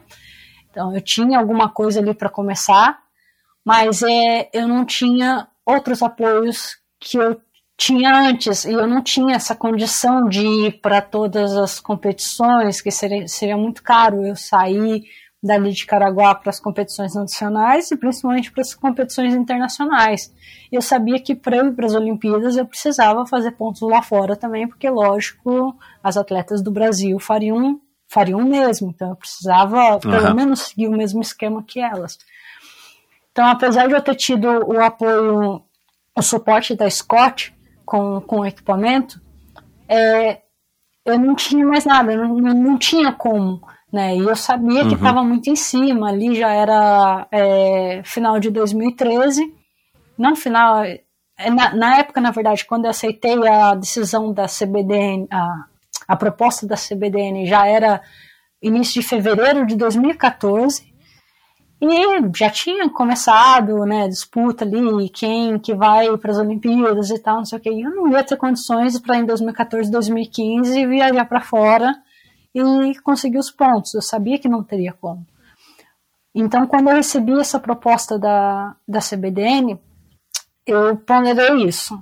Eu tenho uma chance aqui, né? E é um esporte totalmente diferente.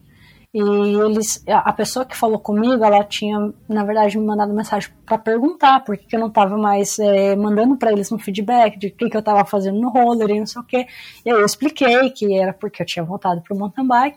Agradeci, né, por toda, todo o suporte que eu tinha recebido ali, deixando eu participar dos camps da, da equipe, mesmo que fosse num ritmo mais lento para mim, só para eu estar ali junto, isso foi muito bacana, me ajudou Exato. muito. É, Imagino. E aí, essa pessoa, ela me disse assim, é, ah, que pena que você não tá mais, né, com, com, é, no roller, mas se um dia você decidir que você quer tentar o esqui, tentar- tentar o roller e competir no esqui pela gente, a gente vai estar de portas abertas para você, vamos te dar todo o suporte necessário, vai ser muito bom poder contar com você. E eu achei isso muito bacana, porque, por exemplo, com a CBC, eu nunca escutei nada da CBC, nunca tive nenhum contato com a CBC. E aí a CBDN, eu tinha alguém falando, seria muito bom poder contar com você. Caraca, quem sou eu para ela estar dizendo isso, sabe? Eu achei, achei bacana isso. E Não, até porque até então você não tinha demonstrado nada. Nada. Você era uma menina, Exato. uma ex-atleta com um problema cardíaco que tanto patinou lá Tanto e que esquiou, na né? Não sei como é que chama por um tempo. É. Carlos, na, né, dois anos antes, quase dois anos antes, eu tinha, eu tinha explicado meu problema, porque a gente teve a clínica num dia, no outro dia ia ser a clínica só de manhã e depois ir embora no almoço. E aí o Leandro me ofereceu roller ski, bastões, bota e tal, pra, eu- levar pra minha cidade. E eu fiquei muito feliz com aquilo. Só que eu falei pra ele, olha, eu tô feliz demais que você tá me oferecendo isso, mas eu, eu tenho que ser sincera, a minha situação é essa, eu né, tava no mountain bike, tive que parar por causa desse problema cardíaco. Provavelmente quando eu puder voltar, eu vou voltar pro mountain bike. Então não é certo eu, eu, eu receber, momento eu receber esse suporte, sendo que eu não, não tenho é, não há expectativas que eu vá fazer o roller ski. E aí ele falou, não, leva o equipamento para sua casa e vai brincando, vai fazendo alguma coisa leve, pelo menos se você futuramente decidir que você quer tentar o roller ski, dessa forma você já tem a técnica. Se você for fazendo devagar, levinho, você já vai pelo menos ter uma base. Tá bom, legal. Aí foi que eu, que eu levei para casa, sabe? Então, assim, depois disso ainda ele me convidou para ir para São Paulo para fazer alguns treinos com o projeto dele. Eu fiquei envolvida. Então, quando eu recebi essa proposta, por mais que eu amasse o mountain bike, eu queria muito continuar no mountain bike, eu sabia que eu não ia ter nenhuma chance, mas no esqui eu teria alguma chance. Ah, pelo menos algum suporte eu vou ter aqui, isso vai me ajudar. Entendi. É. É, meio óbvio, né? Assim, você estava com essa vontade, com essa ânsia e o esporte brasileiro realmente é deficitário em N aspectos, então de repente você viu um caminho ali mais mais óbvio, mais, mais simples, uhum. no sentido de que estava aberto já para você, e você se agarrou com unhas e dentes. E aí, é, quanto tempo demorou para você se revelar todos esses títulos aqui, que eu não li nem metade dos seus títulos né, na apresentação, mas assim, quanto tempo que demorou para você também começar a se revelar um talento, um jovem talento, um recém-talento no, no roller ski, no biathlon, no cross country? Uh, nesse mesmo ano, em 2014, nós tivemos a primeira edição do Circuito Brasileiro de Roller Ski. Quando eu recebi essa proposta é, dessa pessoa na CBDN, eu, eu, eu fiz um pedido, tá, mas é, eu pensei a respeito, tinha conversado com a Jaque já, inclusive, a respeito e eu decidi que eu quero tentar o, o esqui, mas eu posso pelo menos ir para essa competição de mountain bike que eu já estava escrita, que seria na verdade o meu retorno, mas pelo menos é uma, uma despedida digna ela, não, óbvio, você vai, e aí depois a gente recomeça com os treinos de roller. Então eu fui para essa prova de mountain bike. Eu tava liderando, eu tive um pneu furado, terminei em terceiro. Mas eu terminei ah, assim, chorando, sabe? De caraca, que, que despedida. Você voltou? Eu voltei, mas ao mesmo tempo, agora sim eu posso me despedir de uma forma correta. E aí eu fui pro roller ski e foi, acho que fevereiro, março, abril, maio, quatro meses, eu acho, ou nem isso. A gente teve a primeira prova do Circuito Brasileiro de Roller Ski, foi a primeira edição.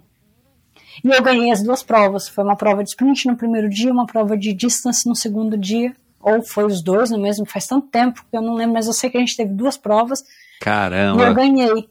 Então aquilo, legal, bacana.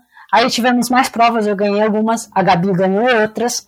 E no final a gente terminou com a mesma pontuação. Então, é, alguém tem que ser campeã do circuito. Mas aí o que nós escutamos foi que ela seria campeã porque ela era atleta mais nova. Poxa, viu? Bom, não, mas a gente não importa, o que importa é que você teve um super desempenho. Sim, sim. Caraca, mas foi, foi bacana tá. porque uh, hoje em dia a gente até brinca com isso, né? Que até, até esse ano, até a edição de agora, eu tinha ganhado em todos os anos, exceto por esse que a gente empatou. E aí eu ainda brinco com ela, né? Eu falo assim, ah, tá tudo bem, dá uma etapa, dá um, aí um ano pra minha melhor amiga, não sei o quê. Ela, vai cagar, Bruno! é, o, o, o, que que, o que que, o que que te fez uma, uma boa... Como é que é? Quem, quem anda de, de roller ski, que é patinadora, né? A gente costuma dizer esquiador, esquiadora, porque na verdade o roller é, é mais como um complemento mesmo, né? Não é uma coisa oficial. É. Bom, mas o que, que te tornou uma boa esquiadora do roller ski, depois uma boa biatleta, uma boa é, esquiadora de cross country? Eu acho que o, que o que me ajuda mesmo é a resistência. Porque até como eu tinha mencionado anteriormente, eu, eu não tenho uma boa técnica, né? Eu, eu perco muito com relação à técnica. Uh, mas quando nós chegamos num ponto de uh, num ponto da competição em que tudo começa a doer e a mente começa a falar mais alto e aí é aquele momento que geralmente os atletas diminuem o ritmo porque aqui na cabeça você tá não tá doendo muito eu não posso continuar isso, isso que, que tem me ajudado. Tanto que para essa temporada agora na neve, eu acredito que foi isso que, que me ajudou a conquistar a classificação olímpica. Porque com tudo que estava acontecendo e com todas as situações que eu precisei passar para garantir a vaga. Eu ainda tive uma boa mente para continuar nas provas, para ter os resultados que eu precisava ter, para garantir que eu seria a primeira brasileira ali na disputa pela segunda vaga. Que, como eu disse, a Jaque com certeza já teria a primeira vaga, né? Que ela era mais forte que, que nós. Então eu estava mirando a segunda vaga e eu sabia que a minha disputa era com outras atletas ali, não com ela. E eu tinha que ter certeza disso, de que eu garanti que eu, que eu conseguiria isso. E eu acho que foi esse ponto, a, a, a, resistência física e mental com todas, com todas as situações, o que também me ajudou em outras competições de roller ski, outras competições na neve em outras temporadas. Eu acho que esse é o meu principal ponto. E aí, nesses, talvez nesses momentos de dificuldade, né, todo atleta passa, né, é, durante as provas e, e muitos, né, passam também antes, durante os treinos, porque as, as provas são a cereja do bolo, são aquele momento que você tem que desempenhar e são N fatores que estão em jogo ali, não só a sua capacidade, né, mas tem um pouco de, de sorte, tem um pouco de como é que estão os concorrentes, então você não controla tudo.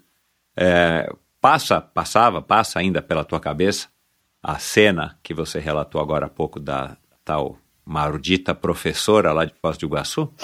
Ah, passa, eu lembro dela com frequência. É, eu, acho que, eu acho que ela. que esse episódio na minha vida é o que mais me impulsionou, na verdade, a, a colocar esse objetivo de que se eu vou fazer alguma coisa, eu tenho que chegar no topo do que eu vou fazer. É, no caso de ter decidido por ser uma atleta chegar às Olimpíadas seria o topo para mim. É, obviamente isso é também um objetivo pessoal, não é só porque eu quero mostrar que ela estava errada, não é, não é isso, mas isso, isso me impulsiona também. Isso é uma, uma questão pessoal, de que eu, sei onde eu quero chegar e eu sei o que eu preciso enfrentar para chegar. Tem, tem coisas que são muito mais difíceis, para ser sincera. Por exemplo, eu ainda tenho a chance de, de alcançar algo. E as pessoas que têm menos sorte do que eu em um acidente.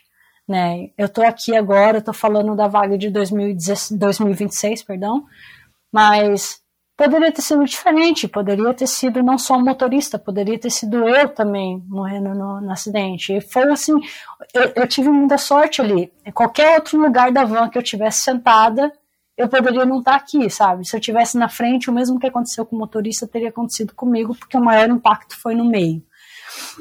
Se eu tivesse do lado uh, esquerdo da van, a mala de esqui ela, ela, ela teve um impacto tão grande no vidro com a pancada com o caminhão que ela quase atravessou, ela quase saiu, ela quebrou o vidro do lado esquerdo e ela quase saiu. Se eu tivesse sentada do lado esquerdo ao invés do lado direito, seria minha cabeça, não seria o vidro ali, sabe? Tanto que meu braço mesmo, eu acredito que foi a mala de esqui que quebrou, porque não tinha mais nada à minha volta, só a mala de esqui atravessada uhum. na van.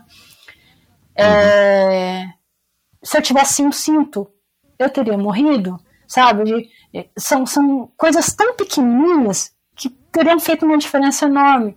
E, e com isso eu penso que eu tenho, ainda tenho uma chance, eu tô aqui, eu tenho, né, ainda tenho um problema no, no meu pé por causa do acidente, eu ainda sofro de dores, é, tenho que enfrentar essas dores para conseguir treinar, mas eu posso treinar, sabe? Eu tenho essa, essa oportunidade. Então, se eu ainda tenho uma oportunidade, eu ainda tenho uma chance de conseguir atingir o meu objetivo. E foi a mesma questão quando eu escutei sobre o problema cardíaco. Tá, eu tenho esse problema cardíaco, eu, o médico já me deu um, né, um puxão de orelha pelo que aconteceu ali naquela competição, eu tenho que parar realmente, mas eu ainda tenho uma chance. Se eu, se eu fizer a cirurgia, eu posso voltar, eu posso buscar a vaga olímpica. Então por que, que eu não vou tentar? Sabe, eu tenho, de certa forma, eu tenho sorte, eu tenho sorte de, de, de ter a oportunidade de, de ter um, um, jeitinho aqui ou outro ali de, de voltar e brigar pelo que eu quero, né? De como eu costumo dizer para as pessoas próximas, pegar meu balãozinho, né? Que é, que é o é o que falta. Até é o que eu falo, quando eu, quando eu classifiquei para as Olimpíadas, eu estava ali segurando a cordinha e depois aconteceu o acidente e é como se, né, escapou de novo e eu vou ter que subir mais montanhas e buscar ele de novo até eu conseguir agarrar. E é isso, é uma montanha atrás da outra. Eu espero que essa tenha sido a última. e agora é continuar buscando, né?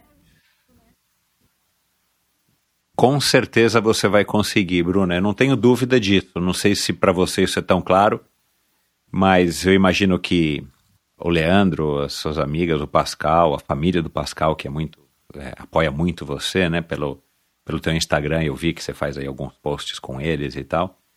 Eu não tenho dúvida de que você vai conseguir e e, e, e você vai fechar um capítulo da sua história importante, fechar no sentido de conseguir esse grande objetivo e que tomara que seja o primeiro de muitos. Agora, para a gente caminhando aqui para o final, é, e a Jaqueline que te inspirou e te ajudou tanto, né? Eu estou aqui super é, perplexo no sentido de feliz, né? Que bom que a gente também tem pessoas é, como a Jaque, né? Que tem essa proatividade, essa vontade de, de ajudar ao próximo.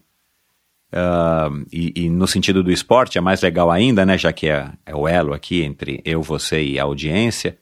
Mas e por que não manter o mountain bike é, é, também como uma modalidade para quem sabe você conseguir se desenvolver, ainda mais agora, né? Você trabalha numa bike shop, você está na Holanda, né? E você pode usar o ciclocross, você pode, né? Nessa, nessa época que, que tá dureza de pedalar uhum. é, é, por causa do frio, mas você pode usar o ciclocross, você pode é, se aperfeiçoar no mountain bike, ganhar condicionamento físico, a exemplo do que faz a Jaque, né? Para você ter ideia, a primeira conversa que eu tive com a Jaque aqui no Endorfina, que deve ter sido 2018 comecinho, ela não ia voltar. Ela estava só no esqui, né? Ela estava só nos esportes de inverno. E de repente, ela já devia estar tá tramando isso na cabeça dela e tal, né? E eu, ela não, não, abri, não se abriu aqui. E de repente eu começo a ver notícias dela de que ela estava voltando para o mountain bike. E acho que ela voltou, ainda foi campeã brasileira, se eu não me engano, né? Mas enfim, é, isso passa pela sua cabeça? Você eventualmente já conversou com a Jaque isso? Isso é uma coisa que agora que você está, né, pelo menos oficialmente morando aí na Holanda, é, para que você também possa, quem sabe, seguir também os mesmos passos da Jaque no sentido de manter duas modalidades, né? Uma modalidade de verão e uma modalidade de inverno? Ah, para ser sincero, eu adoraria. Eu, eu assisto todas as, as, etapas da Copa do Mundo, né? É um, é um momento que a gente tem aqui. Uh, e eu me divirto com isso. Eu sinto muita falta, para ser bem sincero. Eu gostaria de estar lá mas é, eu acho que eu não tenho uh, é, talvez a mesma coragem que a Jaque teve de voltar. Porque, por exemplo, na minha época do mountain bike, não era tão técnico quanto hoje em dia. Hoje em dia você tem muitos rock gardens. Mudou é, um absurdo. É, é. é um absurdo. É, você tem que saber o que você está fazendo ali, sabe? E eu não tenho nada dessa experiência. Então eu fico nesse receio de tentar e acabar uh, é, me lesionando e isso uh, me tirar do, do principal objetivo que é classificar para uma Olimpíada, o que para mim é mais fácil agora na, através do ski cross country do que seria no mountain bike. Um dia, talvez, uhum. quem sabe por diversão, depois que eu me classificar para uma Olimpíada e, e competir, não só classificar, né? E competir, uhum. uh, e aí oficialmente me tornar uma atleta olímpica, Talvez, eu, eu, talvez sim, eu tentaria algumas competições. Não acredito que eu chegaria no nível de Copa do Mundo, uh, mas por diversão, sim. Tanto que aqui mesmo em, em eu, eu comecei a pedalar com um grupo de mountain bike aqui, né? Eu fui para um, alguns pedais com eles um tempo atrás, mas aí eu tive alguns problemas é, né, com a minha condição física, eu acabei parando. Uh, mas eu pretendo voltar a pedalar com eles também, é ótimo, que assim eu tenho companhia para treinar também. Mas eu uso a mountain bike também para treinos, para melhorar meu condicionamento físico aqui. Mais como diversão mesmo do que visando né, um pódio. Entendi. Ah, entendi. Sim. É, assim, o Bart Ranchen está até hoje, né, é, competindo as provas de, de etapas, né, as Cape Epics e tal, ainda mais junto com o Abraão Azevedo. Aliás, Abraão Azevedo também, né? Apoiado pela, pelo Jean da Scott. Então fica aqui meu abraço aí pro, pro Abraão. já passou pelo endorfina. É, pode ser também, né, um futuro. Você pode ser uma grande atleta de mountain bike junto com o, os esportes de inverno em categorias que não sejam necessariamente olímpicas, né, mas Sim. participando de provas bacanas, né? Aí perto tem a Swiss Epic, né, e, e com certeza tem várias outras. Se eu não me engano, um amigo meu que eu conheci na Cape Epic falou, se não me engano, acho que tem também na, na, na Eslovênia, enfim. Mas legal. Agora, é, é, é só uma curiosidade que me bateu aqui agora, que eu acabei deixando passar. Eu vi, ah, eu vi o teu Instagram, teu Instagram não é um Instagram muito longo, não me deu tanto trabalho, né? Felizmente o teu Instagram não é, não é, não é tão longo quanto a, o, o- a minha apresentação aqui do nosso, do nosso bate-papo. Mas, meu, tem umas fotos ali, você de top, sei lá, fazendo músculo, né? Posando. Meu, você foi forte pra caramba. Não sei se aquilo foi 2020, 2021. dois- Meu, você tem um, um- uma- um- pelo menos um tônus muscular de fazer inveja, né? E, o- e o esqui, cross country, o biathlon, eu adoro essas modalidades, você não tem ideia, assim. Eu só não consumo mais mesmo porque aqui no Brasil é difícil, né? Mas eu preciso até que depois você me diga aí algumas, alguns sites, alguns lugares onde eu posso, canais no YouTube onde eu posso assistir. É, ainda mais agora, né? Que, que tá, a temporada tá na alta aí na, na Europa. Mas, cara, são modalidades incríveis e que dão um condicionamento físico bizarro, né, em quem participa, né? Pernas enormes, coxas grossíssimas, né? Normalmente os glúteos também, né? Porque a posição é, ela, ela exige. E dá braço, né? É, eu já vi a. Jaque bem, bem, bem forte, mas eu não sei, hum, né? Em que situação que você ali postou aquelas suas fotos e nunca vi a Jaque com os braços daqueles, né? Enfim. Alguma coisa que eu É. ganho dela, pelo menos. é. Mas, assim, isso, isso você foi desenvolvendo também graças ao seu treinamento, à sua dedicação já de tantos anos ao, ao esqui, às modalidades na neve? Ou você já era aquela moça fortinha já também no, por natureza e no, no, no mountain bike? Ahn, eu, eu sempre tive um perfil atlético, mas não tanto quanto, quanto naquela foto.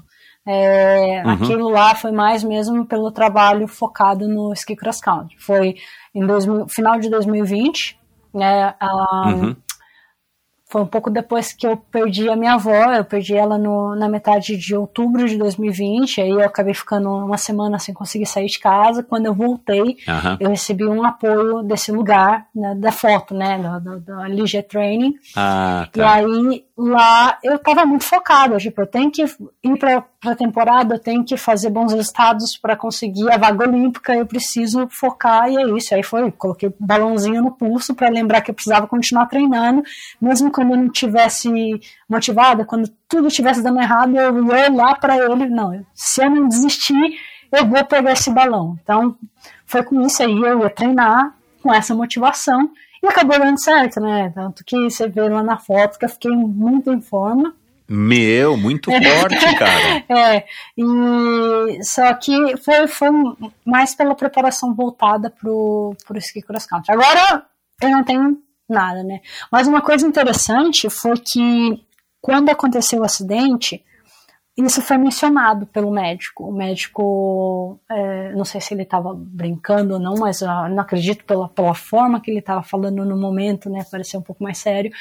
Mas ele, ele disse que é, o que me ajudou, que geralmente num acidente como o meu, as pessoas têm ruptura dos órgãos por causa do cinto de segurança, porque o impacto foi muito grande. É. Tanto é, que foi é. o cinto que quebrou três costelas minhas. E, e ele disse que. Você deve ter ficado com aquele hematoma, né? Da, da marca do eu cinto, fiquei, né? eu, eu tive, eu tive ah, problema no ombro, eu tive lesão no ombro por causa do cinto, o cinto vinha daqui. Eu tive lesão no ombro, eu quebrei três costelas e eu tive lesão abdominal. Só que a lesão abdominal, ele né, precisou fazer ressonância, que eu tinha muita dor e ele estava preocupado que poderia ser algum sangramento interno. Mas a, na ressonância deu que os órgãos estavam tudo bem, que não tinha nada, que né, não precisava preocupar. Só que ele falou: ó, o que eu vejo é que a sua musculatura no abdômen, essa sim, tá, tá machucada, dá para ver aqui. Só que você deu muita sorte pelo seu perfil de atleta, porque você, por você ser definida, o seu músculo protegeu seus órgãos, porque geralmente num acidente como esse, é impossível não ter uma ruptura de pelo menos um órgão, e você não teve ruptura de nenhum. Mas o seu, o seu abdômen está todo como se fosse lacerado, sabe? Mas você não, os seus órgãos também protegeu.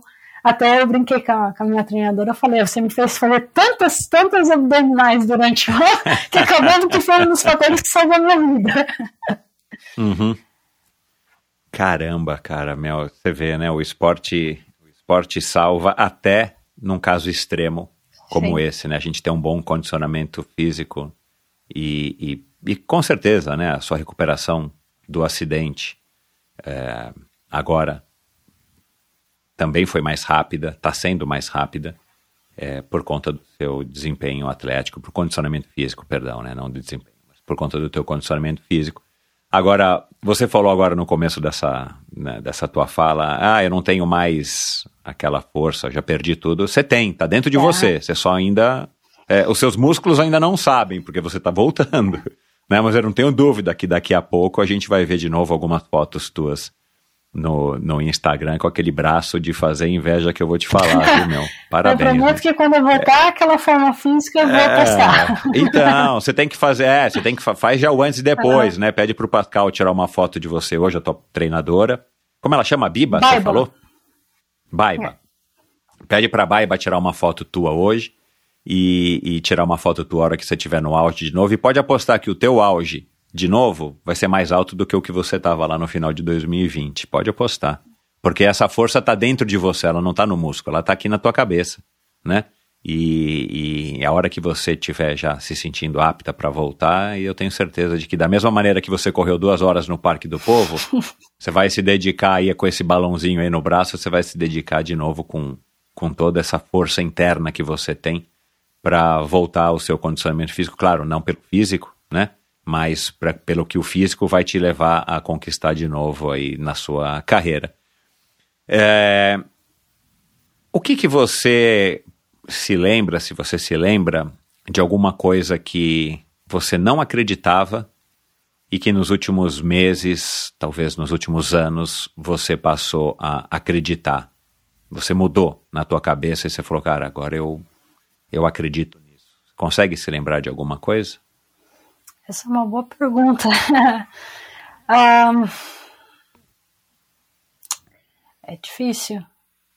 Eu acho que Ou vice-versa, alguma coisa que você acredit... você não acreditava e que agora você passou a acreditar? É, não, na verdade, eu, para ser bem sincera, com o acidente, com tudo que aconteceu, eu, por mais que eu quisesse conquistar a vaga olímpica novamente, quisesse ir para as Olimpíadas, eu tinha esse lado também que não acreditava que eu voltaria a andar normalmente, que eu voltaria a treinar. E agora nós estamos há 11 meses da, do acidente e eu já estou treinando, eu estou né, com planos para competir já em janeiro, sem nenhuma expectativa de resultado, mas Claro, mas, de- para voltar, sim, né? só para voltar ter experiência. Eu sei que lá eu vou ser a última nessas, nessas competições, mas eu, eu quero estar ali, sentir essa experiência. O- outra coisa também que eu, eu, eu fiquei muito.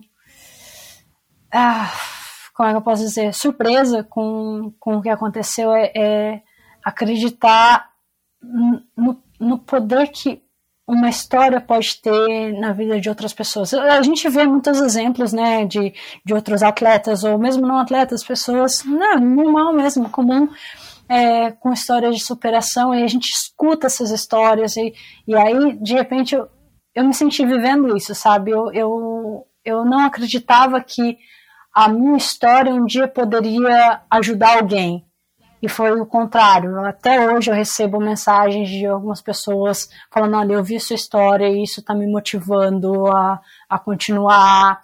É, eu tive um, um, problema de saúde, eu não estava conseguindo andar, e eu vi a, o seu vídeo na TV, passou na TV, você dando seus primeiros passos com muleta, e isso me deu força de vontade para sair da maca, para sair da cama e, e, conseguir dar meus primeiros passos, né, eventualmente. Eu, o que eu passei a acreditar com, com tudo o que aconteceu de ruim é que realmente tudo tem um motivo, sabe? A gente, a gente, não sabe porque, e eu, para ser bem sincero, eu sou cristã, e às vezes eu, eu pergunto para Deus assim, tá, tudo bem, eu e a Gabi a gente falava lá que queria ter um monte de história e tal, mas chega, né? Já, já deu, tem bastante história, ela tem razão, e eu acho que agora eu quero viver um pouquinho das coisas boas também. Uh, mas ao mesmo tempo, receber uma mensagem de alguém dizendo a sua história me ajudou, isso me faz acreditar que realmente há um motivo para tudo, por mais que a gente sofra com alguma situação, querendo ou não, tudo que aconteceu sempre vai ficar aqui comigo, eu sempre vou lembrar disso, sabe? Eu, eu sempre vou lamentar pelo acidente, não porque eu perdi a vaga olímpica, na verdade eu vou lamentar pelo acidente porque alguém morreu ali. A vaga olímpica era importante para mim, com certeza, mas alguém morreu ali e de uma forma trágica, sabe? Eu, eu, eu li o, o relatório policial e nele estava anexo o, a certidão de óbito e a descrição de tudo. E eu, eu tenho a imagem na minha cabeça, sabe? Isso eu nunca vou, nunca vou me esquecer. Sempre vai ficar comigo. E eu, é um questionamento que eu, que eu faço quase todos os dias para Deus. Por que, que eu tenho que viver isso? Por que, que o Senhor permitiu essas coisas acontecerem? Porque eu não acredito que, que Deus faça com que essas coisas aconteçam. O que eu passei a acreditar depois do acidente é que, infelizmente, todas as nossas ações têm uma reação e não que Deus tem um, uma história escrita e que vai acontecer assim, ponto. Porque eu não acredito que Deus escreveu o acidente. Eu não acredito que estava nos planos dele aquilo acontecer daquela forma. Infelizmente, o motorista estava dirigindo muito rápido. Né? A gente estava no ponto onde aconteceu o acidente cerca de 20 minutos antes do que era para a gente estar, o que daria uma média de 100 km por hora numa, numa rodovia que era 70 km por hora como limite. É muita coisa. É, eu fico muito triste com isso, mas se você for pensar pelo lado do livre-arbítrio, por exemplo, toda reação toda ação ela gera uma reação. É uma, é uma coisa que eu não quero pensar. Eu espero que algum momento eu pare de pensar muito sobre isso, mas infelizmente eu penso ainda bastante. Porque eu não quero culpar o motorista pelo que aconteceu, foi uma fatalidade. Mas isso, isso é uma coisa que eu levo comigo, sabe? De tudo que a gente faz tem um, tem um resultado. E o que, que você vai aprender através disso? O que, o que a gente vive, as consequências que a gente vive de escolha de outras pessoas também, o que, que você vai fazer através disso. As coisas que aconteceram na minha vida que foram ah, reações de ações de outras pessoas, o que, que eu vou fazer disso? Porque elas afetam a minha vida, mas o que, que eu vou fazer disso? Eu vou tornar isso em coisas boas, eu vou tornar isso em coisas ruins, sabe? Eu vou, depois do meu acidente, eu vou simplesmente lamentar e, e é, deixar por isso mesmo, e ah, que, nossa, que tadinha da Bruna e as pessoas vão ter dó da Bruna. Não, eu não quero isso. Eu quero, eu quero que as pessoas vejam que eu, por mim mesmo, eu quero chegar lá e, e apesar de tudo, eu vou continuar tentando, sabe? Eu quero que as pessoas é, entendam que se você não desistir, você tem uma chance sim. Enquanto você está aí respirando, enquanto você está, né, você tem as suas oportunidades de conseguir atingir seu objetivo, por menores que sejam, elas estão ali, você tem, você tem a chance de, alcançar, independente das dificuldades. Isso acho que foi toda a lição que eu aprendi com tudo isso, de que pode o que aconteceu, o que aconteceu, o que acontecer, é tá nas suas mãos. Você tem que que acreditar e vai, enfrenta todo mundo, faz igual eu tô fazendo agora nesse treino de kickbox, sai dando porrada em todo mundo, mas, mas vai, luta pelo que você quer. Ou você dá porrada ou você vai levar porrada. ai, ai. É, olha, é, Bruna, caramba, meu, que mensagem bacana pra gente encerrar essa conversa.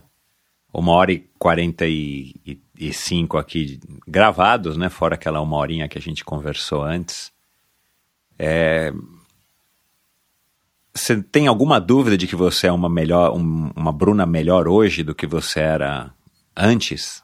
certeza que você é. Tudo isso que, que, que você passou e que você acabou de, de sintetizar, é, você foi uma privilegiada de ter podido viver isso e sobrevivido, literalmente também, mas metaforicamente, né? Porque aquilo que eu acho que a gente falou no começo, tem muita gente que se perde, que desiste, e, e, não é uma crítica, mas tem gente que não aguenta, né? Você aguentou, você perseverou, você, né? Você teve privilégio de ter é, pessoas ao seu lado, desde a família até o Majaque, a sua amiga, o Pascal, que tiveram do seu lado, te dando também essa, a tal da rede de apoio, né? E, e, eu não tenho dúvida de que hoje você é uma mulher muito mais forte, muito mais preparada, é, vive com os seus problemas, todo mundo tem, não, você não tem mais nem menos do que as outras pessoas, né? Todo mundo tem.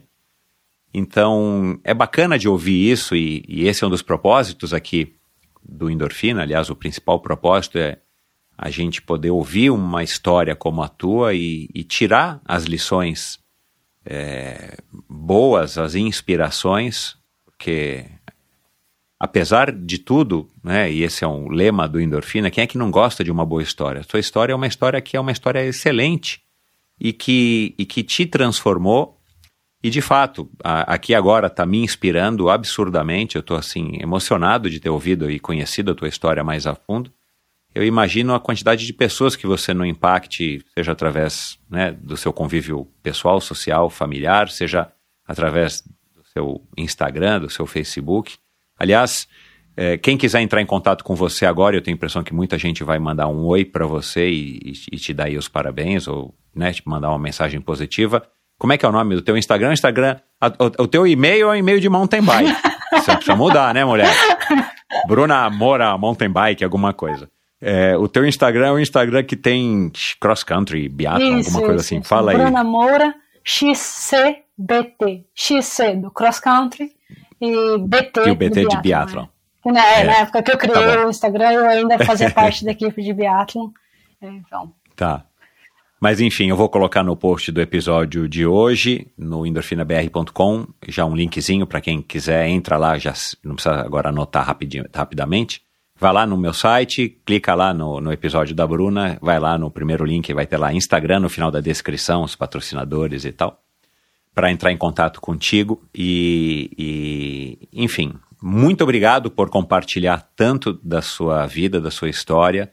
Tenha certeza que é, essa tua história, claro que não, eu sei que não foi fácil para você e não está sendo fácil, mas eu acho que o pior já passou. Você já teve a sua, a sua é, experiência para saber lidar com tudo isso com bastante sabedoria e não com menos sofrimento, né? Porque, de novo, eu acho que a gente tem que acreditar que é isso, né? A gente não passa por essa vida aqui é, a, a, passeio, a gente não vem a passeio, a gente vem aqui para cumprir algumas coisas e a vida é assim, a gente não escolhe isso e ela, ela é assim, né? Ela apresenta é, os momentos ruins para que a gente possa saborear os momentos bons. Agora, imagina você largando na prova lá em Cortina d'Ampezzo em 2026, é, segura coração aí de novo, hein? Você vai ter que pedir pro médico passar uma super bonder aí na plaquinha para que ela não descolhe ali no momento da largada, porque vai ser uma emoção é, que eu imagino que vai ser difícil de controlar, né? A sua psicóloga, o seu psicólogo até lá já vai estar tá te trabalhando para isso. Mas enfim, Bruna, parabéns. Você é uma mulher privilegiada, você é uma mulher sortuda. É, que você tenha muito sucesso agora no ano de 2023, 2024, 2025, 2026 até você chegar lá na, na tão sonhada vaga olímpica e que você é, continue com esse astral, com essa cabeça incrível de conseguir transformar um limão numa limonada, às vezes um pouquinho azeda, às vezes um pouquinho mais doce, mas você tem essa capacidade, esse privilégio de conseguir, é, enfim, enxergar esse, esse lado bom das coisas. Então, parabéns, para mim foi uma honra, um prazer enorme ter te conhecido e ter e tá contando agora aqui, né? Você contando a tua história para o mundo inteiro. Ah, a honra é, é minha. É, não tem nem palavras para agradecer por esse convite, agradecer o, o Adil pela, pela indicação. Obrigada, Adil. ah, Obrigado, Adil. É, sem palavras para agradecer essa oportunidade de estar contando um pouco da minha história. Eu espero que ela venha ajudar outras pessoas também, né? Cada, cada pouquinho que ela ajuda uma outra pessoa, eu já fico contente. Teve um, um dia, não muito tempo atrás, que eu estava olhando pelo Twitter, eu tenho, tenho um perfil lá, mas quase não uso. E aí eu vi uma, uma atleta no Rio é, questionando é, o pessoal, né? Perguntando, gente, vocês usam um cinto de segurança quando vocês estão no banco de trás? Eu fico indignada, eu fico brava quando eu entro no Uber e o cinto tá para dentro, que indica que as pessoas não, não utilizam, né? Não usam. E aí É. teve uma pessoa que eu não sei, não faço ideia quem que era, e essa, essa pessoa, ela, ela falou assim, essa, acho que é uma adolescente, pelo que eu vi, ela falou assim, é, eu com certeza eu uso, principalmente depois que eu vi que foi o cinto de segurança que salvou a vida da nossa Bruna Moura. Olha aqui, olha, Uau! assim. Caramba! Será que eu conheço essa menina, né? Porque tá. Eu nem nada, nada, nada, nada. Aí eu comentei, falei, ah, se você, se eu sou essa Bruna Moura que você tá, tá falando, você não imagina o quanto a sua, sua, sua postagem me encheu meu coração. Aí ela replicou lá, falou que, é, que era de mim mesmo que ela estava falando, que ela sempre coloca o cinto depois que aconteceu e tal. E, e aí teve um momento que ela falou que ela gostaria muito de um dia me conhecer pessoalmente.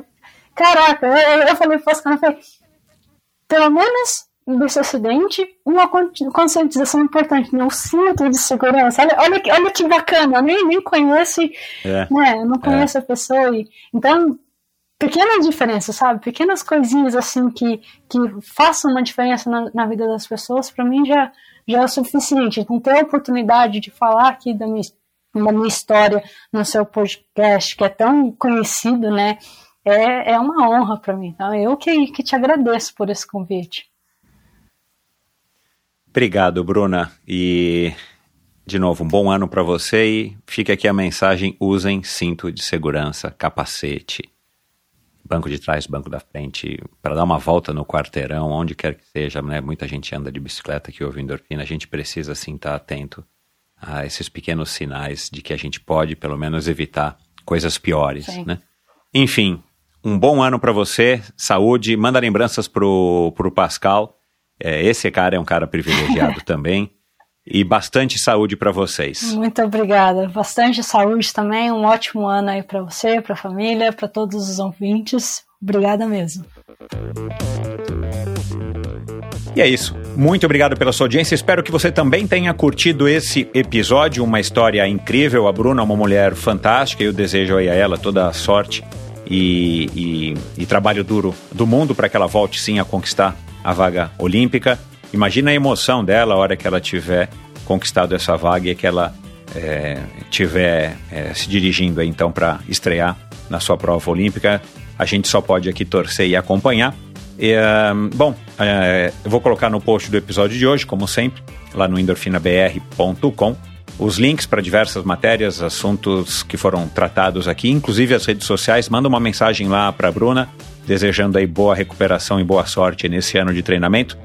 A gente falou aqui de algumas pessoas, ou não, mas que tem assuntos correlatos aí com, com a Bruna, começar aí pela Jaqueline Mourão, que já participou aqui duas vezes do Endorfina, a Mika Pissin, que também é, pratica aí esqui, cross country e biathlon. É, nós falamos aqui também sobre Raíza Golão, que já passou aqui pelo Endorfina. Aliás, eu estou para trazê-la novamente. Esse ano de 2023 é um ano que eu preciso trazê-la aí para contar aí a sua história nos últimos cinco anos, já que ela teve aqui no comecinho do Endorfina. É, Mika Altemani, a Milcar Altemani também, nós falamos aqui, o, o Thales Camargo.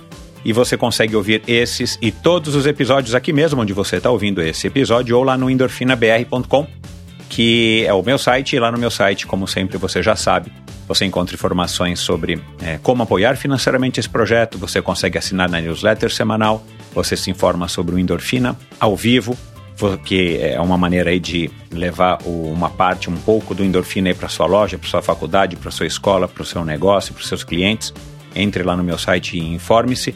E lá você encontra, como eu falei, além de todos os episódios, perdão, e além de todos os episódios, você encontra aí também links para todos, para as redes sociais dos meus convidados e para diversos assuntos que foram comentados aqui durante a conversa, não somente com a Bruna, mas com todos os outros convidados. E é isso.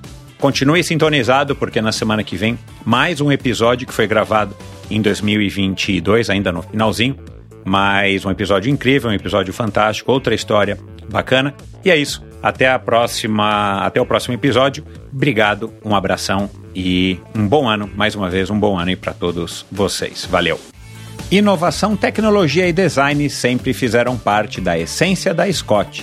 Conteça, a linha de bicicletas dedicada ao público feminino não é exceção. Cada detalhe foi cuidadosamente pensado e perfeitamente afinado para oferecer a melhor experiência desde a primeira pedalada. A linha Contessa possui bicicletas de estrada, mountain bikes, gravel bikes e até as elétricas.